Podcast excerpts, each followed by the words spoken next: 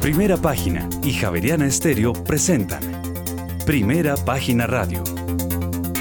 Noticias y análisis económico de Colombia y el mundo.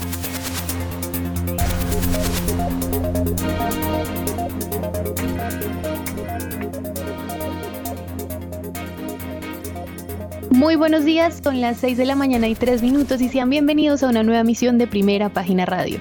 Hoy tenemos todas las noticias y el análisis económico de Bogotá, Colombia y el mundo. Dirigido por Héctor Hernández y Héctor Mara Rodríguez, hoy presentamos.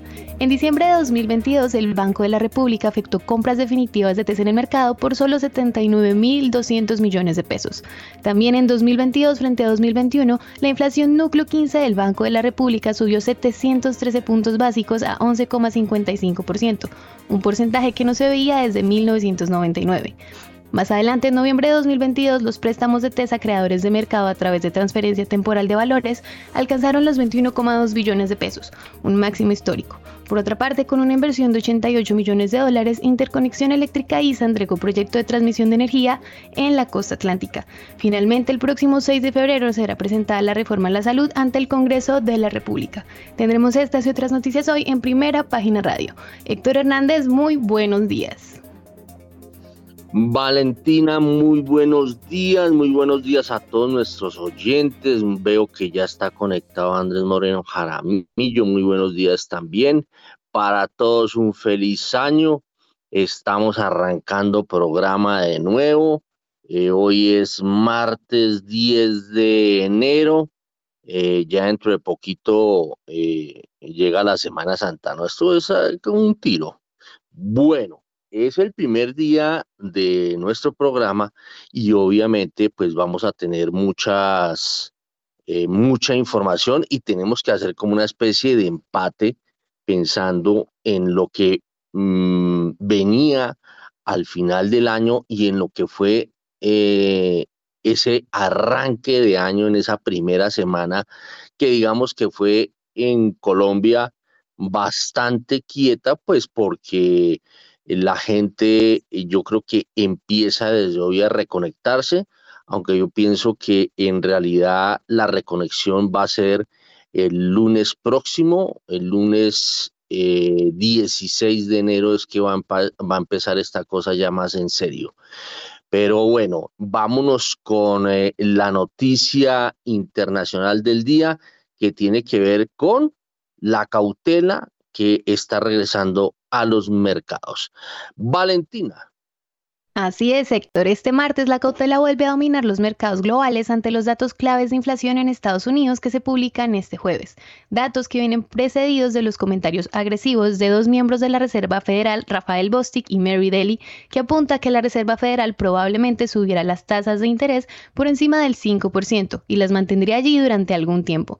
Los miembros de la Fed afirmaron que aún quedan subidas de tipos, pero sobre todo que permanecerán durante un largo tiempo en ese nivel frente a las expectativas de mercado y un pronto inicio de bajadas, en la medida en que aún es demasiado pronto para declarar la victoria sobre la persistente inflación. En cualquier caso, estas especulaciones servirían como excusa para que el mercado tomara más beneficios, después del espectacular arranque de enero, con las cinco primeras sesiones al alza, y los inversores esperan referencias de peso antes de tomar nuevas posiciones. El principal foco de interés de la semana será el IPC de Estados Unidos del jueves, que según algunos de los responsables de la Fed los a decidir si pueden ralentizar el ritmo de subidas de los tipos en su próxima reunión. Entre tanto, la intervención este martes en un acto en Estocolmo de Jerome Powell, presidente del Banco Central estadounidense, servirá de aperitivo a los inversores. El sector de las criptomonedas sigue intentando levantar la cabeza. El Bitcoin cotiza en los 17 mil dólares y el Ethereum en los 1.300 dólares, Héctor.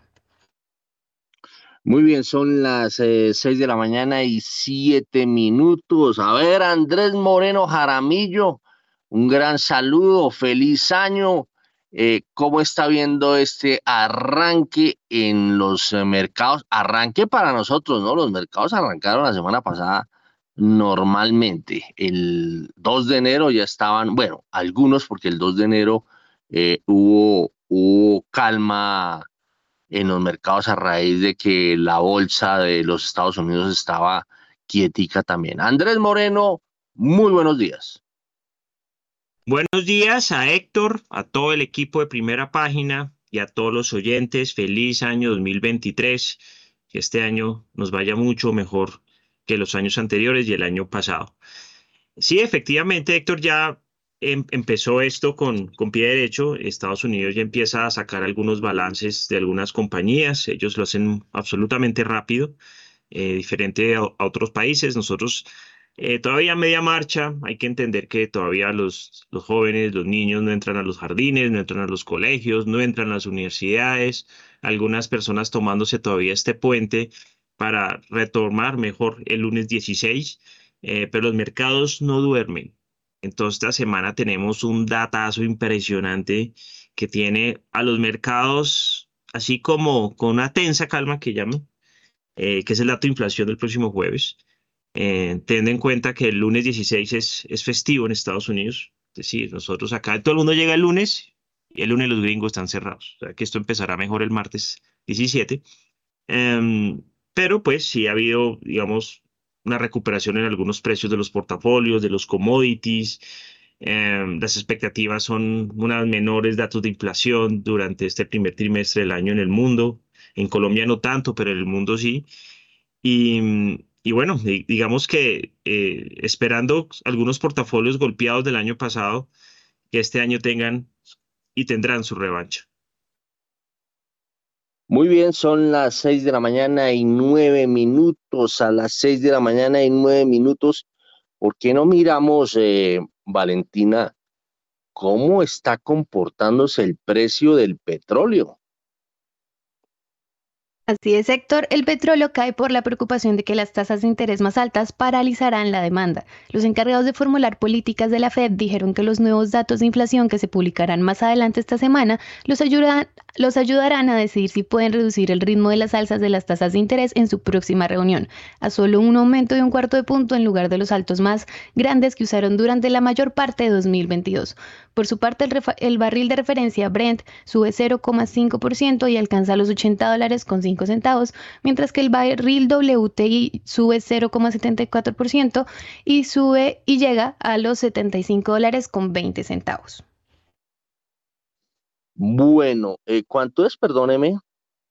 Brent 80,7 centavos, 70 centavos y WTI 75,19 dólares. Bueno, muy bien. Eh, aquí estábamos viendo datos que tienen que ver con el comportamiento petrolero. Venga a ver qué, qué dice mi plataforma.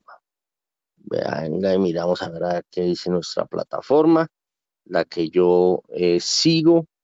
Eh, en este momento aquí vemos que en la última semana muestra caída el Brent por este lado está mostrando un precio de los 80 dólares eh, y el WTI un precio de 75 dólares. Bueno, no está tan diferente a como estaba por allá eh, antecitos de Navidad.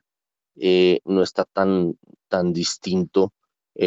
esperaba yo tener ver un comportamiento un tanto diferente. Bueno, son las eh, seis de la mañana y once minutos. Óigame, pero yo antes de seguir avanzando con el tema internacional, a mí se me hace que mm, se me hace clave como, como prestarle un servicio a la ciudadanía en general. Y es que em, hoy arranca, arranca un pico y placa, ¿o no, Valentina? que eh, veo que Diana Cote nos dejó hecho un informe eh, en donde cuenta qué es lo que va a pasar con el pico y placa. A ver, eh, Valentina. Sí, Héctor, este martes inicia el nuevo esquema de pico y placa en Bogotá y la alcaldía descartó que cada cuatro meses se rotaran las matrículas. Hay que decir que durante los primeros cinco días hábiles de la vigencia de la medida, en caso de infracción, se impondrán sanciones pedagógicas y también durante los cinco días hábiles siguientes inicia la rotación de placas. Hay que decir que esta nueva medida ha sido repudiada por la ciudadanía que ya tendría preparada una manifestación para este 11 de enero, a pesar de que se hicieron ajustes a lo inicialmente mencionado. Por otra parte, eh, Héctor, eh, Joana López también tiene un informe y ya vamos con Joana. Bueno, vámonos con Joana. Bueno, Estamos retomando la comunicación, Héctor. Cuando lo tengamos, te avisaré. No, no, miremos el informe a ver si tenemos el informe de Johanna de una vez eh, eh, de, una vez em, mm, hagamos alusión a él, a ver qué es lo que dice específicamente, porque veo que en el informe de Diana Cote no me dice el pico y placa, cómo es que opera. A ver, ¿usted tiene esos datos? La alcaldesa encargada de Bogotá, Edna Bonilla, reveló este viernes el decreto 003 del 6 de enero del 2023, por el cual se establece la nueva medida de pico y placa en la capital que entra en vigencia a partir de hoy 10 de enero desde las 6 de la mañana hasta las 9 de la noche durante los días hábiles de la semana según el último dígito de la placa.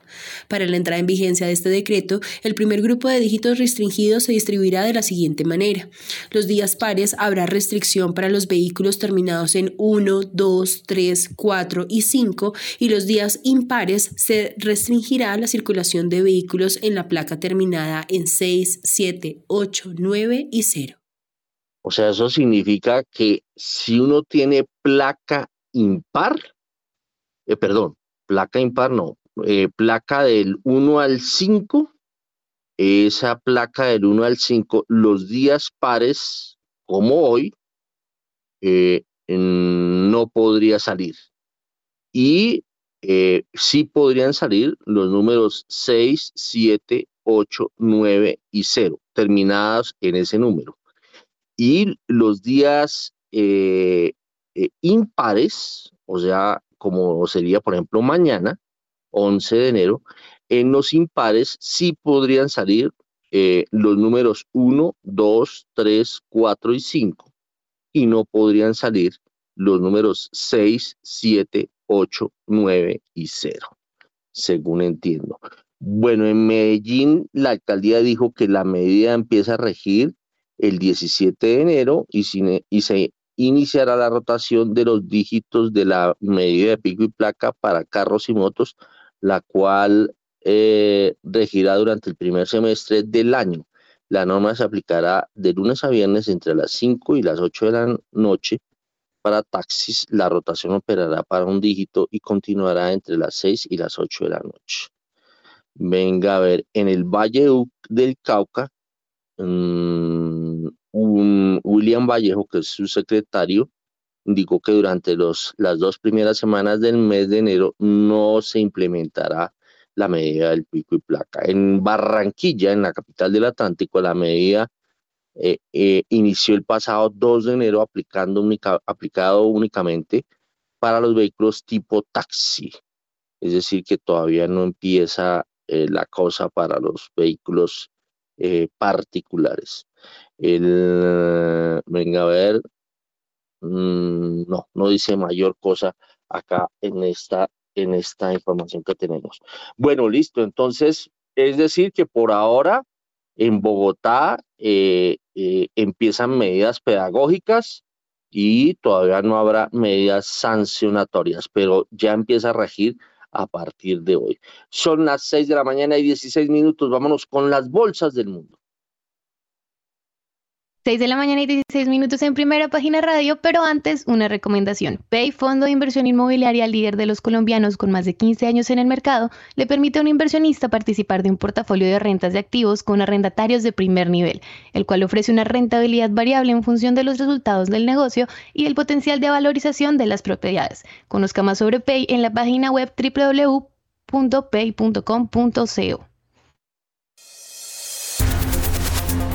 En primera página radio, las bolsas del mundo. Altibajos en bolsas de Asia Pacífico en medio de nuevas dudas sobre el rumbo de la política de la Fed. Los comentarios realizados en la víspera por los presidentes de la Reserva Federal en San Francisco y Atlanta, Mary Daly y Rafael Bostic, que apuntaron a que el organismo podría subir los tipos por encima del 5%, acabó avivando la perspectiva de que los tipos de interés estén más altos durante un periodo más prolongado del previsto. El Nikkei, principal índice de la bolsa de Tokio, subió un 0,78% este martes. El selectivo más amplio del Topix, que incluye las firmas de la sección principal, las de mayor capitalización, subió un 0,27%. Por su parte, el índice de referencia de la bolsa de Shanghái perdió hoy un 0,21%, mientras que el Hang índice de referencia de la bolsa de Hong Kong, cerró hoy con pérdidas del 0,27%. Por su parte, la bolsa de Seúl cerró hoy prácticamente plana, ya que su índice de referencia al COSPI subió un 0,05%. Y el referencial surcoreano avanzó 1,12 puntos hasta situarse en 2.351 enteros, mientras que el índice tecnológico COSDAQ perdió en cambio 5,16 puntos. Y nos vamos para Europa porque allí los mercados bursátiles cayeron el martes y los inversores adoptaron una postura cautelosa antes del discurso ampliamente esperado del presidente de la Reserva Federal, Federal Jerome Powell. El selectivo bursátil español IBEX 35 cayó un 0,16%, mientras que el índice de grandes valores europeos FTSE Eurofirst 300 retrocedía un 0,65%. El índice DAX de Alemania cotizaba un 0,6% a la baja, mientras que el K40 de Francia caía un 0,7% y el FTSE 100 de Reino Unido Héctor bajaba un 0,3%. Muy bien, son las 6 de la mañana y 18 minutos, entonces vemos altibajos en las bolsas de Asia Pacífico, mientras que en las bolsas europeas caen por el nerviosismo eh, ante el discurso de Powell y, eh, y la posible decisión de que lleguen a subir los tipos de interés. Bueno, entonces vámonos con Andrés Moreno Jaramillo, que está aquí muy juicioso con nosotros. Andrés Moreno, ¿cómo está viendo la situación en las bolsas del mundo? Bueno, digamos que la decisión de los inversionistas en el, en el corto plazo se va a dar vía balances de compañías que en Estados Unidos las hacen muy rápido. Aquí en Colombia vamos a empezar a ver balances a finales de febrero. Allá empiezan desde ya, cierre del año y último trimestre. Algo que, pues, uno dice, pero ¿por qué tanta diferencia con nosotros, no? Eh, nosotros nos demoramos mes, mes y medio más en, reportar el cierre del año. Ellos lo hacen absolutamente rápido. Y eso, pues, empieza a, generar algunas tendencias en, el mercado accionario debido a, la posible recesión, las compañías cerraron bien, mal, uno encuentra empresas que, están ya, eh, siguen despidiendo personas en Estados Unidos, por ejemplo Amazon anunció un recorte de 32 mil puestos. Em, entonces, eh, creo que esa, e, esa preocupación por, por la recesión y cómo las empresas se van a enfrentar a un menor crecimiento económico, inclusive negativo, en, en el 2023, pues llama mucho la atención. Y obviamente, eh, lo que ha generado todo este polvorín de, volatilidad en las monedas a nivel mundial y en la renta fija, cerramos el 2022 siendo uno de los peores años de la historia en renta fija a nivel mundial, pues son las alzas de tasas. Afortunadamente en diciembre ya fueron más moderadas, la inflación en Estados Unidos controlándose y las expectativas son son las siguientes para el dato que sale el jueves. Se espera 0% de inflación en el mes. Cero. O sea, el anterior era 0,1. Acá se espera que en diciembre no haya subido nada en precios en Estados Unidos. El rango es entre menos 0,2 y 0,3. Y se espera que la inflación últimos 12 meses sea del 6,6%, cuando veníamos de un 7,1. Creo que ese es un dato clave para la tendencia de los mercados de aquí a, finales de mes. Recordando que el 31 de enero y 1 de febrero se reúne la Fed a subir tasas, pero este es el dato que, nos va a decir cuánto los van a subir en, a finales de la primera semana de febrero. O sea, eh, es importante que la inflación se empiece a controlar en el mundo eh, para que estos movimientos de tasas de interés no sigan afectando los portafolios, no sigan afectando la renta fija, las monedas y en especial eh, el espacio que puedan tener las economías para afrontar una recesión. Lo bueno de tener ahorita tasas altas en Europa, Estados Unidos, en Colombia, es que en una recesión y en un escenario ya de inflación controlada que se va a dar, eh, por lo menos hay cartuchos de política monetaria. Hay espacio para subir, para bajar tasas e impulsar la economía. Entonces, mm, las bolsas no creo que tengan una tendencia muy clara de aquí al jueves, obviamente. Eh, y los nerviosismos son claros por, por los temas de tasas de interés. Eh, se moró la inflación mucho tiempo en controlarse. Todo el mundo esperaba que para finales del 2023, 22 ya no hubiera necesidad de subir tanto las tasas, pero eso no fue así. Y pues octubre y noviembre se sufrió bastante. Enero clave, el jueves, pasado mañana, dato de inflación en Estados Unidos. Es lo que le pondrá la tendencia junto con los balances de las compañías durante el mes de enero. Muy bien, son las 6 de la mañana y 22 minutos y yo veo acá que eh, empieza el movimiento de noticias y viene una noticia proveniente de los Estados Unidos, de qué tiene que ver o con qué tiene que ver eh, la noticia. A ver, eh, Valentina. Héctor multado el ex CEO de McDonald's por el regulador de Estados Unidos por mentir sobre su despido. Steve Easterbrook fue despedido en 2019 por mantener una relación con una subordinada, pero la compañía le permitió recibir una compensación por no haber causa para la rescisión del contrato. Luego el gigante de la comida rápida demandó a Easterbrook por no haber informado a la Junta de otras relaciones inapropiadas que mantuvo con subordinados y consiguió recuperar la compensación valorada en 105 millones de dólares tras un acuerdo privado con el ex directivo.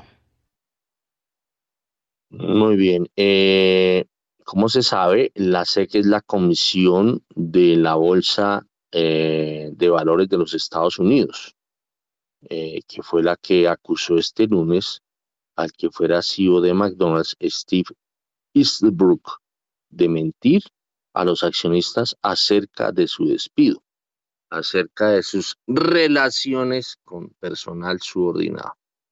Bueno, muy bien, por no haber avisado o haber dicho de la situación.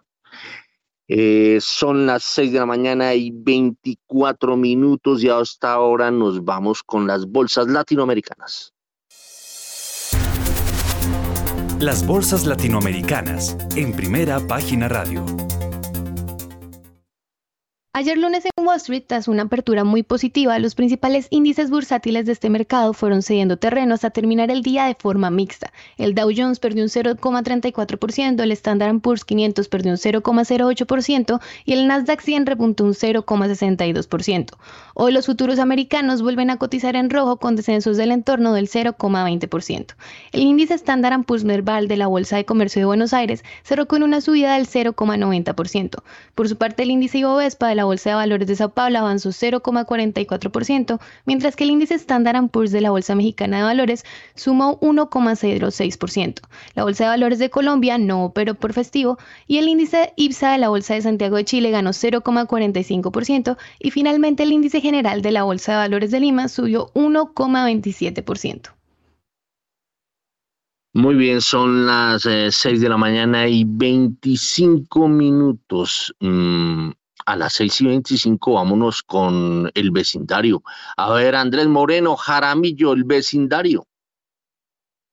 Bueno, eh, Sudamérica y en general Latinoamérica abre a la expectativa de lo que pase afuera. Ayer Colombia obviamente cerrado no, no, hubo mucha, mucho que ver, entendiendo que los futuros o los futuros no los ADRs en Colombia sí estuvieron moviéndose. El de Ecopetrol subió ayer 1,46%, el de Bancolombia subió 0,31%, el Grupo estuvo ligeramente a la baja, pero en general las bolsas o las acciones colombianas que se mueven en Nueva York estuvieron al alza.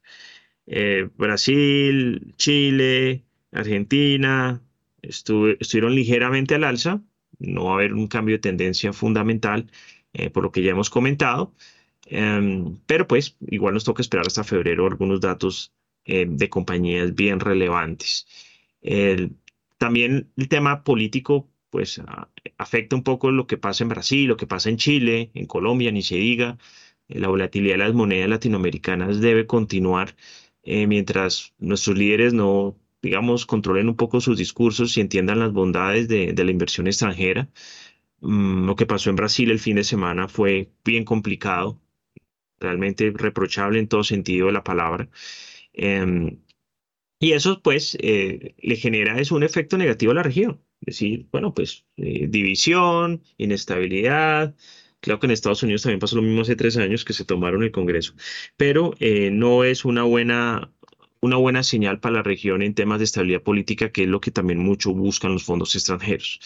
Entonces, pues esperemos que esta semana las monedas, el dólar, que ha sido tan importante durante las últimas meses en, Colombia eh, se comporte con menor volatilidad como la, que tuvimos la semana pasada. La semana pasada tuvimos días de 100 pesos arriba, 100 pesos abajo. eh, el año comenzó con una caída, una subida del dólar en Colombia de 200 pesos y terminó la semana cayendo otros 200 pesos, una locura completa. Entonces, pues en la medida que lleguen ya los agentes al mercado, se mermen un poco de esos nerviosismos que genera eh, la crisis geopolítica, obviamente la aversión al riesgo mundial y, pues los temas políticos locales eh, pueden ayudar a que la moneda pueda seguir con alguna tendencia al alza o a la baja, pero una volatilidad mucho más controlada. Realmente lo que pasó en la primera semana de enero con el dólar en Colombia es algo que, no, pues no había pasado semejante magnitud de volatilidad a, inicio del año y pues la tendencia obviamente no es clara. Muy bien, son las 6 de la mañana y 28 minutos a las 6 y 28 ya que estamos por estos lados veo que hay una noticia que tiene que ver con eh, el señor Arata y con Ecuador. ¿De qué se trata, Valentina? Héctor, Petroecuador tomó el control de dos bloques petroleros de José Francisco Arata, expresidente de Pacific Rubiales. El Estado ecuatoriano decidió revertir los dos contratos de prestación de servicios para la exploración y explotación que estuvieron en manos de la española Repsol hasta octubre cuando fueron traspasados a New Stratus Energy de Arata. El 31 de diciembre de 2022 se declaró vencido el plazo contractual y la estatal ecuatoriana asumió las operaciones. New Stratus Energy anunció la presentación de una demanda de arbitraje internacional Gran Colombia Gold de los Minutos de Pacific tiene demanda a Colombia por demandada perdón, a Colombia por 700 millones de dólares porque asegura que la inacción del Estado contra los mineros ilegales, los promotores de paros y huelgas y los atentados del ELN en sus operaciones en Marmato Caldas. Bueno, son las 6 de la mañana y 29 minutos y seguimos por estos lados. Hay noticia que tiene que ver con Corbanca desde Chile. Así es, Itaú Corbanca efectuó una colocación de 88 82 millones de dólares en bonos en el mercado chileno. Se trata de una misión con cargo a la línea de bonos inscrita en el registro de valores de la CMF bajo el número 3 de 2022. Los fondos provenientes de las respectivas emisiones se destinarán a financiar activos al pago de las obligaciones. Muy bien, son las 6 de la mañana y 30 minutos y hay información, ya que nos vamos acercando hacia nosotros, hay una información que tiene que ver con el gasto militar en aviones. Esto es una noticia que eh, estuvo al tanto de ella Johanna López y el presidente Gustavo Petro. El presidente de Colombia, Gustavo Petro, aclaró que no había un compromiso de compra de aviones de guerra con la marca francesa y se permitió que negociaran suecos, franceses y estadounidenses alrededor no solo del costo para el país, sino de las compensaciones por compra de armamentos que irían a la industria aeronáutica y satelital. Asimismo, el jefe de Estado aseguró que jamás anunció gastos de miles de millones de dólares de aviones y que solo continuaban con el COMPES hecho por el gobierno Duque por 650 millones de dólares hasta finiquitar la negociación comenzada y el tiempo del COMPES. Muy bien, y como estamos con Petro, ya estamos acá y estamos hablando de Latinoamérica, miremos a ver qué, eh, qué fue lo que dijo el presidente o qué le propuso el presidente Petro a Chile. Luego de la reunión que sostuvo este lunes el presidente de Colombia, Gustavo Petro, con su homólogo chileno, Gabriel Boric, en la visita de Estado que adelanta en este país, el presidente de Colombia manifestó que al retomar la necesidad de la reforma agraria frente a la tierra como el primer punto de la paz acordada, nos lleva a que tenemos que medir esa tierra, saber si es fértil, saber quién la posee y cuáles son sus límites de esas grandes extensiones de tierras fértiles. Por esta razón, reiteró que el satélite es fundamental y que este acuerdo que debemos hacer entre las dos naciones nos ayudaría porque puede aclararnos el panorama del catastro de las tierras colombianas. Muy bien, son las 6 de la mañana y 32 minutos y ya que estamos acá muy locales, miremos el informe que tiene que ver con eh, las acciones en Colombia. En primera página radio, las acciones de Colombia. Transacciones en la Bolsa de Valores de Colombia aumentaron 25,88% y la acción que más subió fue la de Ecopetrol. En total las negociaciones alcanzaron los 79.779 millones de pesos en 3.257 operaciones. Las acciones que más se negociaron fueron la de Ecopetrol con 57.073 millones de pesos, Preferencial Bancolombia con 8.849 millones de pesos y el título ordinario de Bancolombia con 6.127 millones de pesos. La más desvalorizada en la jornada fue la acción de interconexión eléctrica con una caída del 4,35%. Por su parte, Ecopetrol fue la que más subió, un 5,42%. El MSCI Colcap cerró la sesión con un alza del 0,61%, mientras que el Colir tuvo un aumento del 0,55%. Muy bien, son las eh, seis 6 de la mañana y 39 minutos eh, en la primera sesión del año. Eh, en la primera sesión del año, cuando el título de Ecopetrol fue el más valorizado, 35 pesos más que en el cierre del año anterior. Esto estamos hablando cuando arrancó la jornada. el MSCI abrió al alza, eh, creo que abrió 0,25% al alza, eh, lo mismo que el Colir. Bueno, miremos, esto lo tiene más en detalle y lo, conoce más Andrés Moreno Jaramillo, nuestro especialista en eh, materia accionaria, pero yo quiero conocer más que mirar puntualmente lo que pasó en la jornada del viernes, yo quiero mirar cómo fueron esos primeros cuatro días eh, de jornada en Colombia. Eh, ¿Usted cómo vio esa inercia de la Bolsa de Valores de Colombia? Andrés Moreno Jaramillo, regresamos con usted. Gracias, Héctor. Bueno, el, arranque ha sido bueno, entendiendo que bajo, bajos volúmenes, entendiendo que arrancamos un 2 de enero, un lunes, con festivo en Estados Unidos, porque el, pues el primero había sido eh, el domingo festivo, entonces lo pasaron para, para, el lunes. Entonces, sí tuvimos cinco días, cuatro eh, con mercado estadounidense y las acciones se han mantenido al alza. Es decir, el año pasado terminamos el Colcap cayendo 8% en promedio.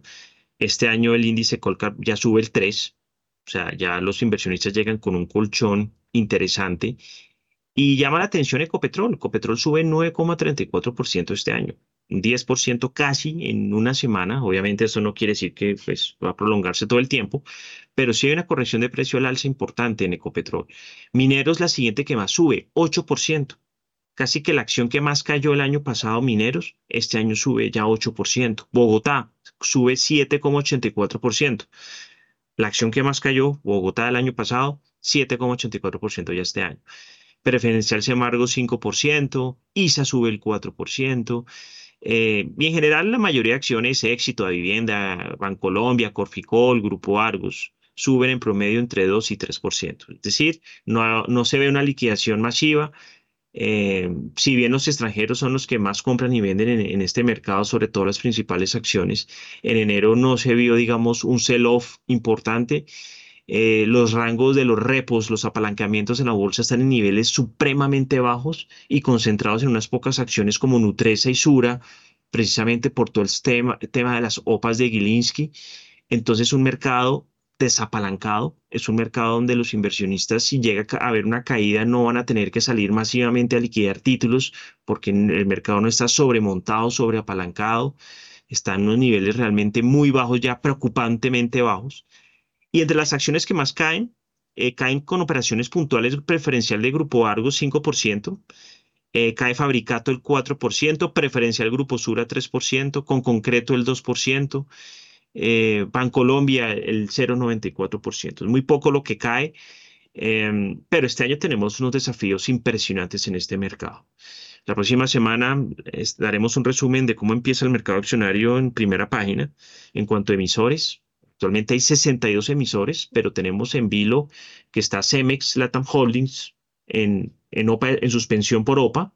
Es decir, son 62 emisores los que arrancan el año 2023, pero pronto seremos 61 porque se va Cemex y ahí pues algunos inversionistas minoritarios podrán vender.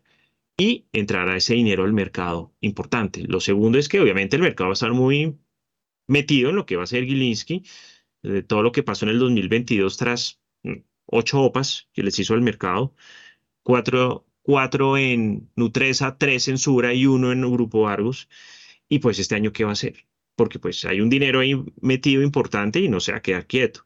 Entonces, por eso Bancolombia Ordinaria estuvo al alza el año pasado, especulando que este año sí se va a meter en Bancolombia, que es lo que todo el mundo piensa que es lo que él quiere. Eh, cómo va a terminar la disputa por Grupo Sura después de lo que ocurrió en la última OPA de Nutresa, qué van a hacer los árabes con Nutresa, eh, se va a mover Grupo Argos, cómo se va a seguir defendiendo el GEA. Eh, es un tema que va a seguir en vilo, obviamente, y obviamente la acción de Bancolombia.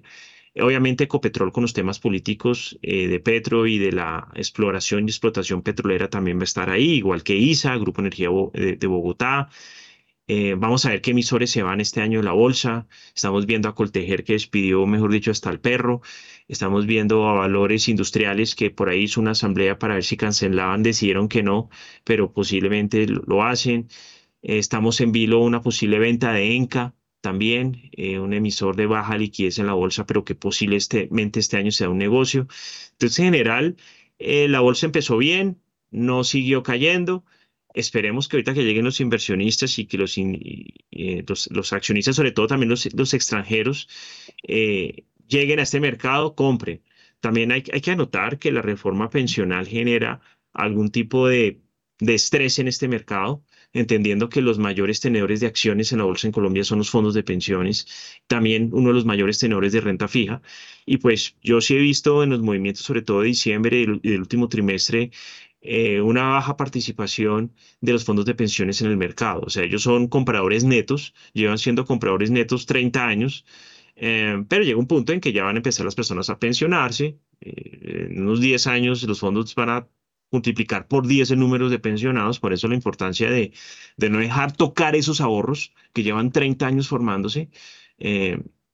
son las pensiones de las personas y eso nos va a aliviar mucho el tema fiscal y tributario en el futuro. Eh, pero es evidente que, que pues, eh, los, los, fondos de pensiones ven que hay una reforma tributaria que puede afectar la composición de esos portafolios y el incentivo de ahorro privado, pues el mercado también va a estar un poco lateral. Muy bien, son las 6 de la mañana y 40 minutos. Óigame, Andrés, y pues todo el mundo le pregunta a uno eh, el comportamiento de Ecopetrol y el comportamiento de ISA, que digamos que son las acciones eh, mm, en donde pues eh, el público tiene cierta alguna inversión, el público en general, aunque son compañías que pertenecen, eh, por un lado, Ecopetrol pertenece al Ministerio de Hacienda en, en casi un 89% y ISA pertenece a Ecopetrol, que pertenece al, Ministerio de Hacienda. ¿Cómo está viendo el desempeño de estas dos compañías? El desempeño accionario. Eh, claramente los algunos inversionistas tienen mucho miedo de entrar a compañías eh, estatales por, por el nuevo gobierno y es normal, sí.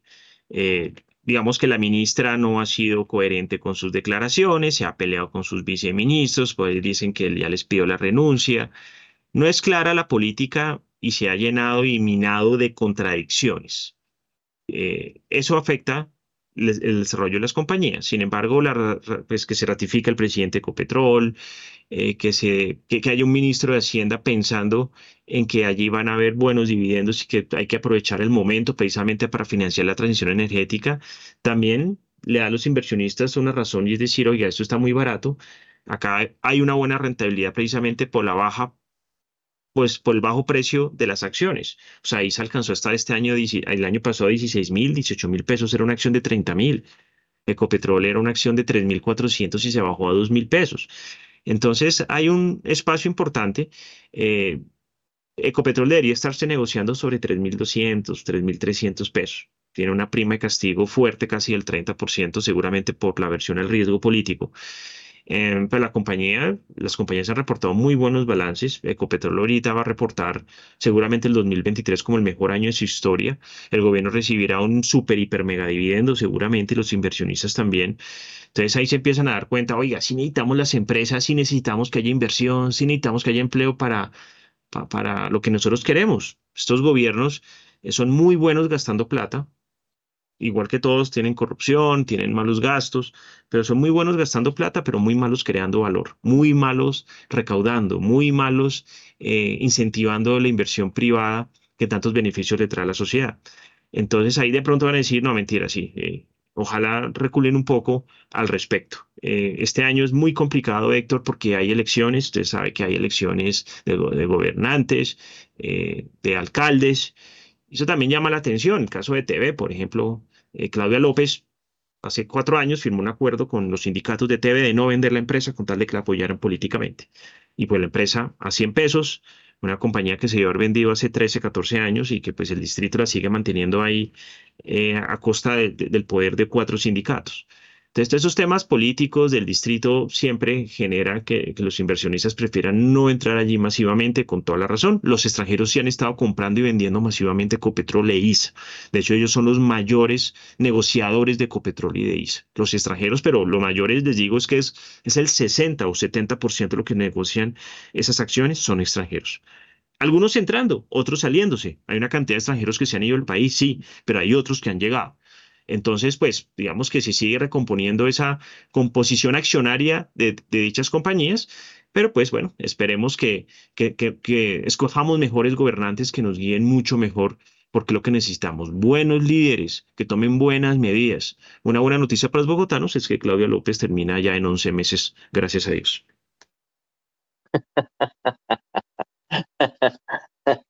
Ay, Andrés. Bueno, muy bien. Son las eh, seis de la mañana y 44 minutos. A las seis y 44, vámonos con eh, las perspectivas, lo que están esperando los mercados eh, para actuar. A ver, vámonos con las referencias. En primera página radio, las claves de la jornada. En Estados Unidos, el discurso de Powell a última hora del día está en el punto de mira de los inversores después de que los responsables de la política monetaria de la Fed dijeran que prevén que el tipo de interés oficial de la Fed, ahora entre el 4,25 y el 4,5%, tenga que subir al 5 o al 5,25% para frenar la inflación. La oficina del censo dará, a conocer las cifras de ventas e inventarios de los negocios mayoristas a noviembre pasado.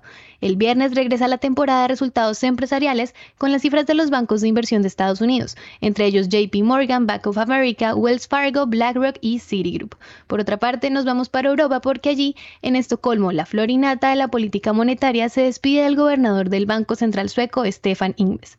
Se escuchará entre otros a Isabel Schnabel del Banco Central Europeo, Andrew Eli, gobernador del Banco de Inglaterra, Haruhiko Kuroda, gobernador del Banco de Japón, o el gobernador del Banco de España, Pablo Hernández de Cos, aunque sin duda el plato fuerte será la intervención del presidente de la Fed, Jerome Powell. Las ventas minoristas del Reino Unido aumentaron en 6,5% el mes pasado en comparación con el año anterior, mientras que la producción industrial francesa aumentó un 2,0% el mes de noviembre, un crecimiento más fuerte que el 0,8% esperado. En México, el INEGI publicará los reportes de la formación bruta de capital fijo y del consumo privado en el mercado interno a octubre de 2022. El instituto también dará a conocer las cifras de los viajeros internacionales con datos a noviembre y finalmente, Héctor, el Banco de México informará el saldo de las reservas internacionales al 6 de enero. Bueno, a ver, a las eh, seis de la mañana y 46 minutos, ¿qué lo emociona a usted y qué lo deprime a usted en esta semana? ¿Qué datos eh, eh, usted va a tener muy presentes, Andrés Moreno Jaramillo, para actuar en los mercados? No, definitivamente, Héctor, el dato del jueves de inflación en Estados Unidos es lo que más va a impactar en el corto y mediano plazo a los mercados. Eh, de hecho, un dato fuera de contexto eh, borra también los balances de las compañías y el interés de ello porque la política monetaria arrastra con todo. El dato del jueves es lo que ahorita me tiene más emocionado, más en vilo. Eh, tengo fe y confianza de que todo lo que se ha hecho y también la, decisión de los consumidores y, la adaptación de los productores eh, puede hacer que los precios por fin empiecen a bajar. Si empiezan por fin a, bajar, hay una esperanza también para países como Colombia. Nosotros, eh, obviamente, importamos muchas cosas. Esta devaluación que, que hemos tenido no ayuda a la inflación. Estamos ahorita con un tema de aumento en gasolina, de los pasajes, de los alimentos. Entonces, eh, viendo que el mundo ya empieza a ceder la inflación, como ya hemos visto en Europa, como ya seguramente va a pasar en Estados Unidos el jueves, nos ayuda a entender que nosotros también nos va a pasar y nos da una esperanza en, en cuanto al alivio en el alza de tasas de interés que pues eh, ya estamos en, niveles históricos. O sea, lo que está pasando ahorita no lo había visto creo que ningún centennial.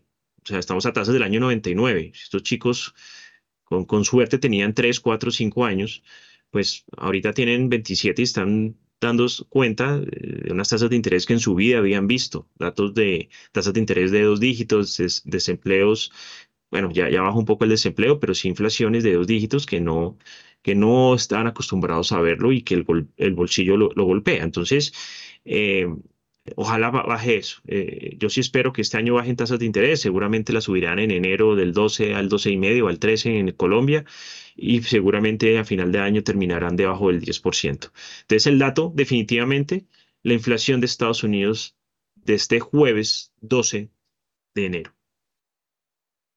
Óigame, pero, pero veo que el presidente de la Reserva, de la Reserva Federal, Jeremy Powell, va a participar en un simposio internacional organizado por allá en Suecia. Eh, lo que diga Powell, eh, eh, me imagino que va a afectar los mercados, ¿o no? Sí, claro, claro. Powell hoy a las eso de las nueve de la mañana aproximadamente, algo dirá, ya hay unas minutas de la semana pasada que la Fed sacó. Por hoy, obviamente, el mundo va a estar pendiente de lo que diga Powell y hay que ponerle una bandera roja mientras el hombre esté hablando y vamos a ver los mercados cómo se comportan mientras él esté hablando, porque lo miden palabra por palabra. Obviamente es una persona muy, sabe que, sabe que tiene que decir y que no tiene que decir y que pues tampoco eh, puede anticiparse mucho lo que va a pasar el, el jueves, no sabe qué va a pasar. Pero lo que sí han dicho es que las tasas eh, van a seguir fuertes. Solamente le mandaron un mensaje contundente al mercado. El mercado ahí un poco lo descontó, pero claro, lo que hoy Powell va a decir es supremamente importante. Yo me caso, a mí, a mí me estresa más el dato del jueves que lo que hoy diga Powell. Muy bien, son las eh, 6 de la mañana y 50 minutos. A las 6 y 50, venga a ver, eh, estamos pendientes de una información que nos puede llegar. Eh, bueno, no sé en qué lugar del mundo se encuentre Guillermo Valencia, pero tan pronto tengamos información con él, estaremos eh, divulgándola a todos nuestros oyentes. Bueno, 6 y 50, usted está hablando del tema inflacionario y pues el tema inflacionario, mm, la, la, el fin de semana o la semana pasada eh, terminó siendo, eh, eh, digamos, el, la brújula de lo que puede ser este año la inflación. me llama la atención algunas cosas porque yo lo oía a usted hablar de algunos temas. por ejemplo, usted habló de los pasajes, pues le cuento que los pasajes por avión yo estaba mirando la, mirando la, el comportamiento de cada uno de los rubros, qué fue lo que pasó. La conclusión mía es que el consumo sigue muy disparado, porque todo lo que subió tiene que ver con el consumo. Y, y entonces, pues a uno, a uno le, eh, eh, eso es lo que a mí más me preocupa, porque usted ve usted ve eh, a la gente gastando eh, como, si, como si no pasase nada. Venga, a ver, yo quiero mirar el rubro de el rubro de pasajes, de pasajes por avión. Transporte de pasajeros y equipaje en avión. ¿Sabe qué pasó en diciembre? Eh, Andrés Moreno. ¿Usted sabe qué le pasó al comportamiento de los pasajes eh, por avión? Cuénteme. Tuvo una caída de casi el 9%. ¿Usted, usted entiende eso? Eh, cuando uno hace cuentas de la inflación, uno dice, eh, los pasajes tenían que subir en diciembre. Veo que cayeron y yo creo que eso se debió a que la inercia de la subida, los pasajes a mí se me hace que cuando más suben es en octubre, cuando hay la famosa o hay las famosas semanas de recesión o de, o de, sí, de descanso de universidades y colegios, que por lo general, es decir, no, son, no es una semana, sino dos semanas, porque en los colegios salen en una semana y en las universidades salen en otra o las universidades unas salen en una semana y otras en otra semana. En fin, eh, y yo veo que se cayó enormemente eh, el comportamiento de los tiquetes de avión. Eh, cayó casi 9%, 8,94%. Pero si usted se pone a mirar, durante todo el año subieron casi 28%. Pero, por ejemplo, el transporte intermunicipal, que ese sí es, eh, eso sí es, eh, tiene gran movimiento en diciembre. La subida fue del 4,90% en diciembre. Eh, y en todo el año fue por debajo de la inflación total, fue de 9,12%. Esto en materia de inflación eh, de, transporte, del transporte intermunicipal, es decir, la flota. Eh, un, eh, un, tema bastante preocupante, y esto sí tiene que ver con el dólar, es el comportamiento de los precios de los vehículos, tanto nuevo como usado, pero en especial el nuevo. Subió en diciembre 2.33, pero en todo el año subió casi 21%, subió 20,94% el precio de, eh, de los vehículos nuevos y usados según el DANE. Esto yo quiero mirar acá ya los grupos ya más resumidos y ahí es cuando uno empieza a darse cuenta que la cosa no fue, que la cosa fue muy movida por el lado, por el lado del consumo. Mire, por ejemplo, bebidas alcohólicas y tabaco subió 1,43 en diciembre. 1,43 y en todo el año subió 8,37. Es decir, que buena parte de la subida se la debemos a diciembre. Eh, mm, prendas de vestir.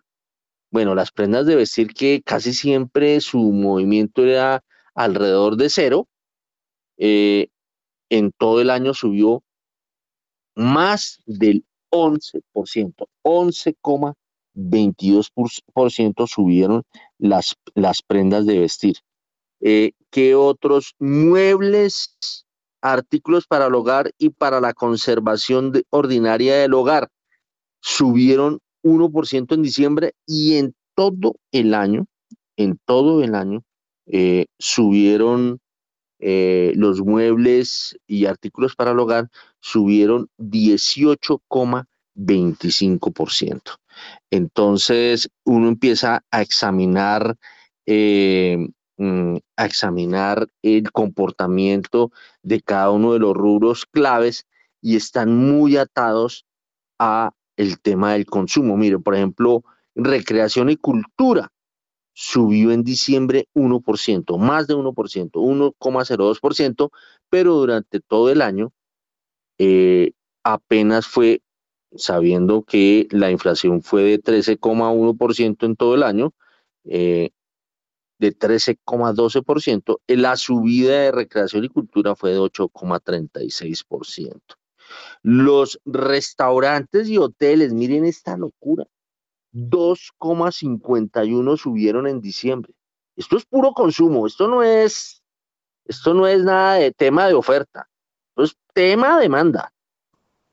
2,51% subieron durante todo el año los restaurantes y hoteles. Aquí tiene que ver con, toda la comida fuera del hogar. 18,54%. Una locura.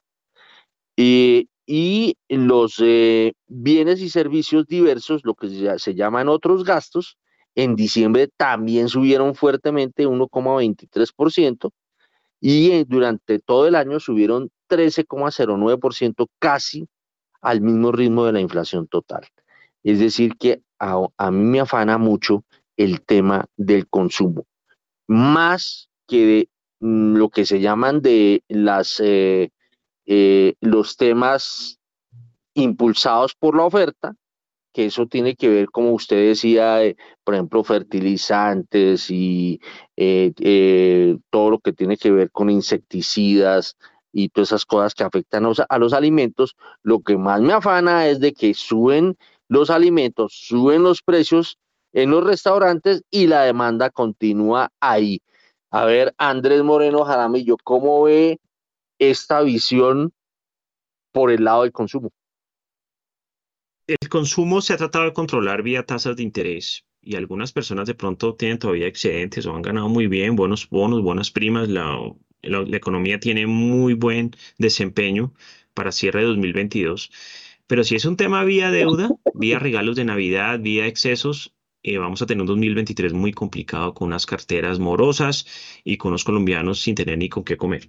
Porque eh, si bien el consumidor es muy necio y muy reacio a cambiar sus hábitos, algunas personas sí hemos sido muy enfáticas en decir a la gente, siéntese y revise su presupuesto.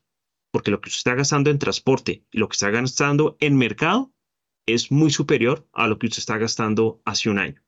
Nosotros hoy, con este escenario de tasas de interés al 12% del Banco de la República, con tasas de usura casi al 43%, no podemos comportarnos iguales como consumidores. Nosotros no podemos gastar igual, no podemos ganar igual, no podemos endeudarnos igual, ni tampoco podemos invertir igual, cosa que sí de pronto pasaba en años anteriores, donde las tasas de interés y los indicadores macroeconómicos cambiaban muy poco y había una, casi que una estabilidad. Inflación al 3, 4% promedio todos los años, tasas de interés duraron sin moverse casi dos años, en promedio quedaron al 4%. Entonces la persona dice, no, pues yo no voy a hacer mi presupuesto, ni voy a hacer un análisis de mis finanzas, sencillamente porque pues, nunca pasa nada, siempre todo está tranquilo.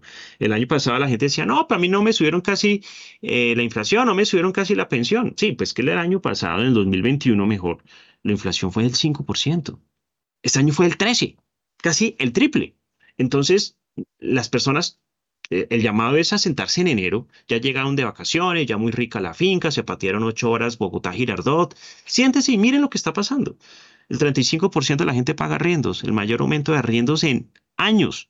Miren el mercado, no les va a alcanzar. Miren las personas que tienen personal de servicio, lo que va a subir, lo que subió el salario mínimo para esas personas. Entonces, yo creo que en enero tiene que ser un gran año de reflexión los que hicieron la tarea desde noviembre, octubre del año pasado, les va a ir muy bien este año, porque no excedieron las cuotas de la tarjeta de crédito, ahorita empiezan a llegar y más de uno se va a ir de para atrás. Andrés, déjeme, déjeme interrumpirlo un segundo para, para empezar el año con pie derecho. Vamos al corte de comerciales y ya regreso con usted. Siete en punto.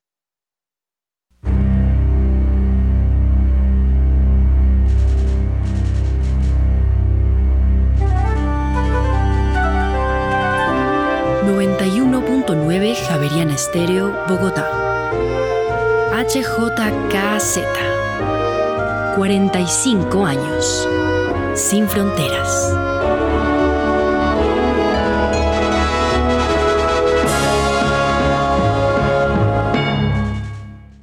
Ya son las 7 de la mañana y un minuto y vamos a regresar con Andrés Moreno Jaramillo, quien eh, nos estaba haciendo un llamado a la reflexión pero yo creo que la reflexión viene también desde la Junta Directiva del Banco de la República, porque eh, de todas formas el ímpetu de consumo ha seguido disparado y eso es lo que yo creo que más eh, eh, me preocupa, porque eso en el fondo lo que uno ve es que las expectativas se están viendo afectadas y eso hace que esa inercia inflacionaria no se detenga. Por ahí he oído conceptos eh, hace poco eh, estaba hablando con un amigo mío que hace unos años le hacía los editoriales al, al, al diario El Siglo, hace unos muy buenos años, cuando existía El Siglo.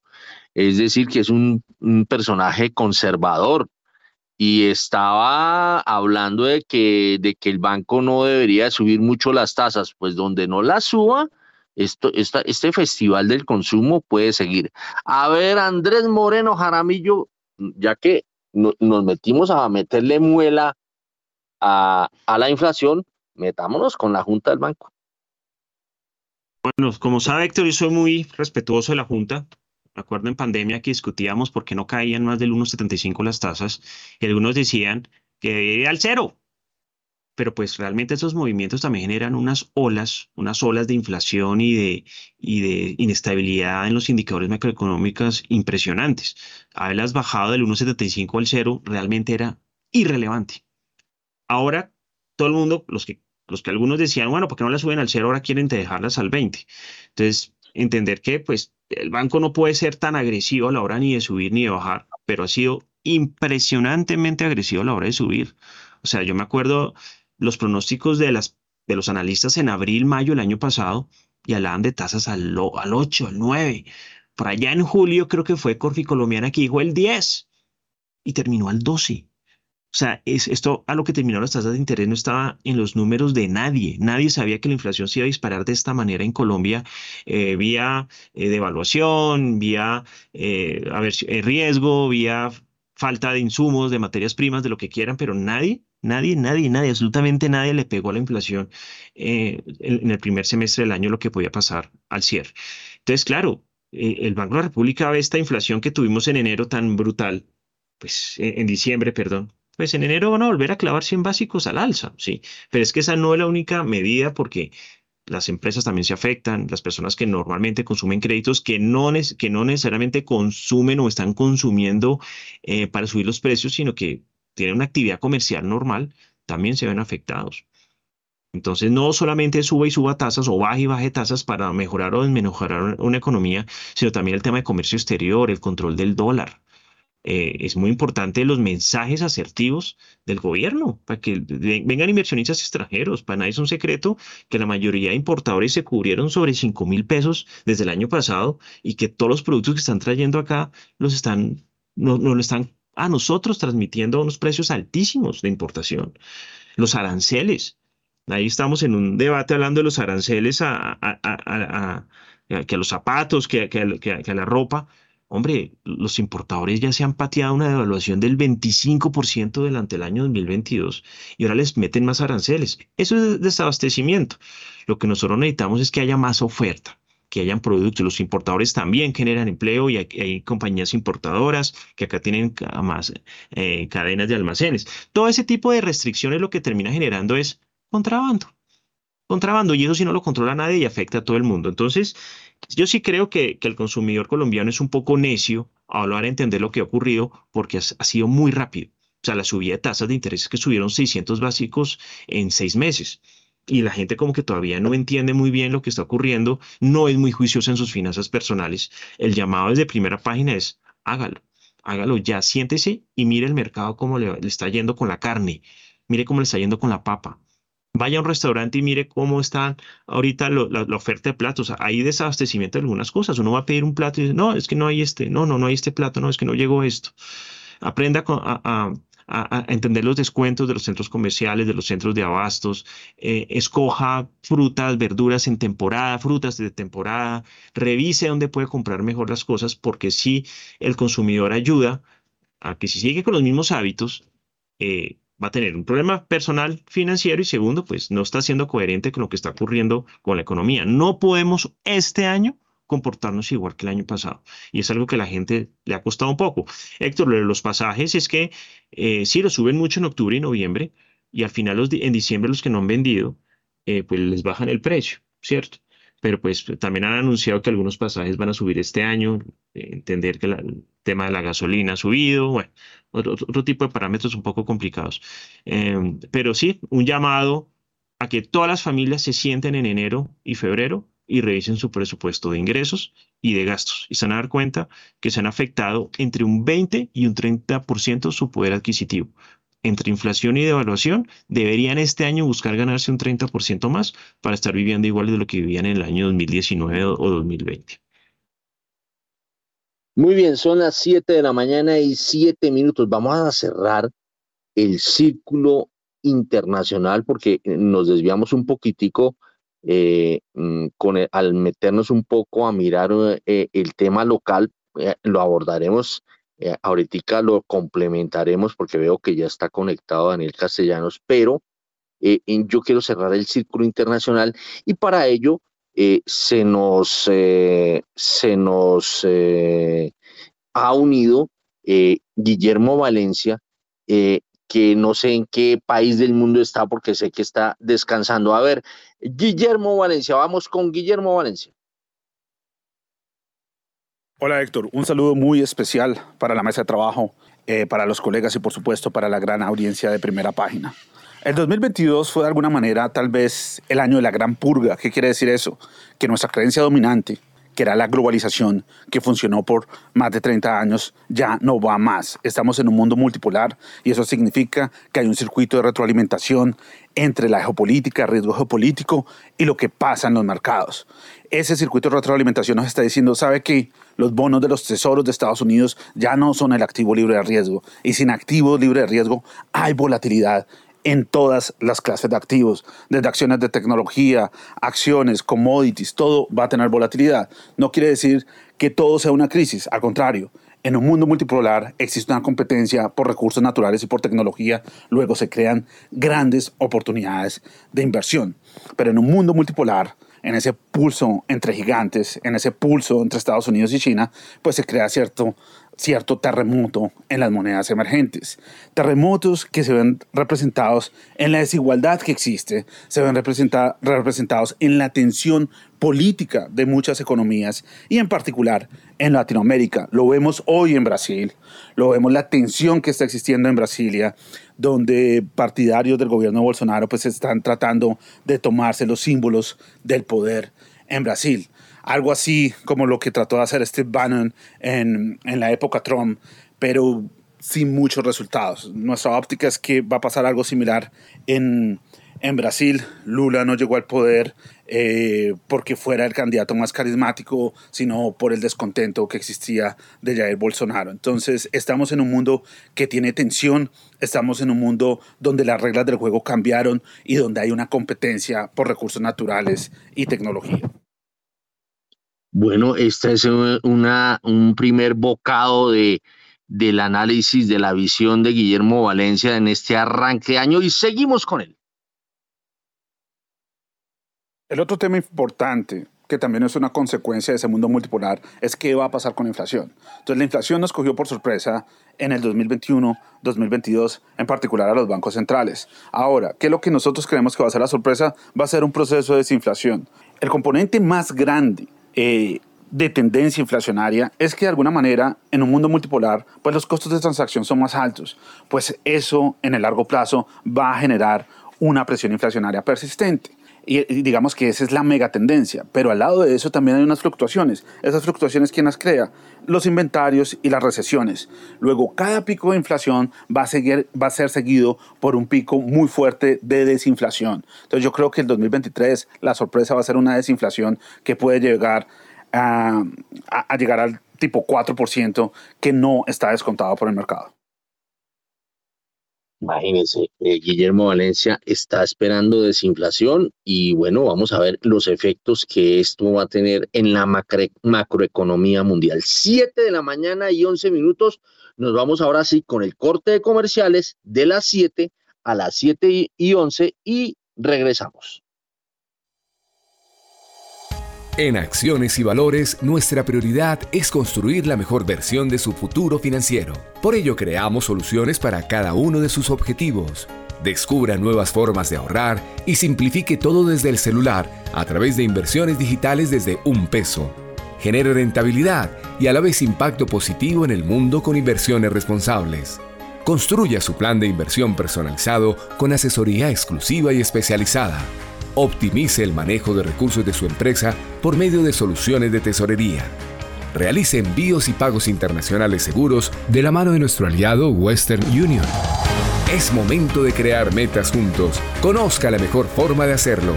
Contáctenos en www.axivalores.com o al WhatsApp 323-236-5222, vigilado y regulado por la Superintendencia Financiera de Colombia.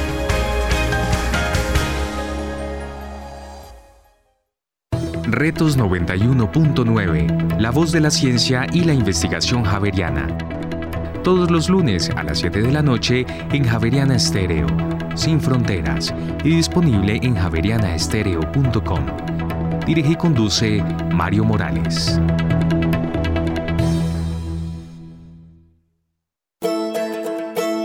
Relatos de País, una serie que recoge voces e historias de diferentes lugares de Colombia. Todas estas concepciones que contemporáneamente circulan sobre el lugar del trabajo en las sociedades contemporáneas, que el problema es de realización personal, pero que se tiene que alejar de las dinámicas de poder, como si eso fuera posible. La oportunidad que tienen los hombres no la tienen las mujeres, siempre, o sea, buscan como que nosotros, ay no, ustedes son más de casa, nosotros somos más de elaborar esto, pero o sea, no miran los desempeños. Y nosotros somos el futuro y como futuro es dejar algo bueno para los que vienen. Relatos de País, disponible en javerianaestereo.com.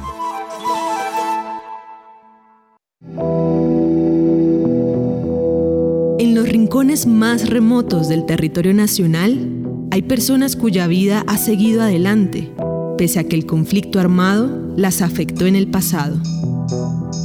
50 vidas, una serie radial de la Coalición Internacional de Sitios de Conciencia y Javeriana Estéreo de lunes a viernes a las 12 del mediodía y al finalizar Bitácora, disponible en javerianaestereo.com.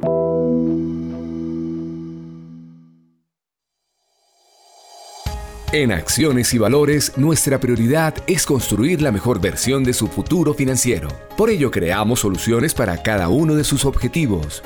Descubra nuevas formas de ahorrar y simplifique todo desde el celular a través de inversiones digitales desde un peso genere rentabilidad y a la vez impacto positivo en el mundo con inversiones responsables. Construya su plan de inversión personalizado con asesoría exclusiva y especializada. Optimice el manejo de recursos de su empresa por medio de soluciones de tesorería. Realice envíos y pagos internacionales seguros de la mano de nuestro aliado Western Union. Es momento de crear metas juntos. Conozca la mejor forma de hacerlo. Contáctenos en www.axivalores.com o al WhatsApp 323-236-5222, vigilado y regulado por la Superintendencia Financiera de Colombia.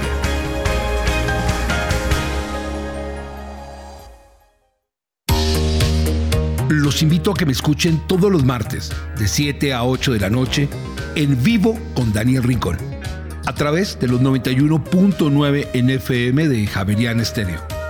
Entrevistas, música, datos curiosos y recuerden, cada semana un tema totalmente diferente. Javerian Estéreo, sin fronteras.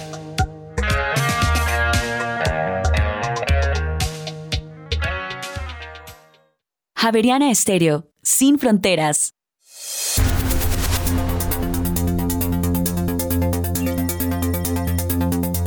7 de la mañana y 15 minutos aquí en Primera Página Radio y para la ciudad de Bogotá y la Sabana se prevé cielo entre parcial y mayormente nublado, precipitaciones ocasionales y lluvias de variada intensidad en horas de la tarde y noche y una temperatura máxima cercana a los 18 grados centígrados.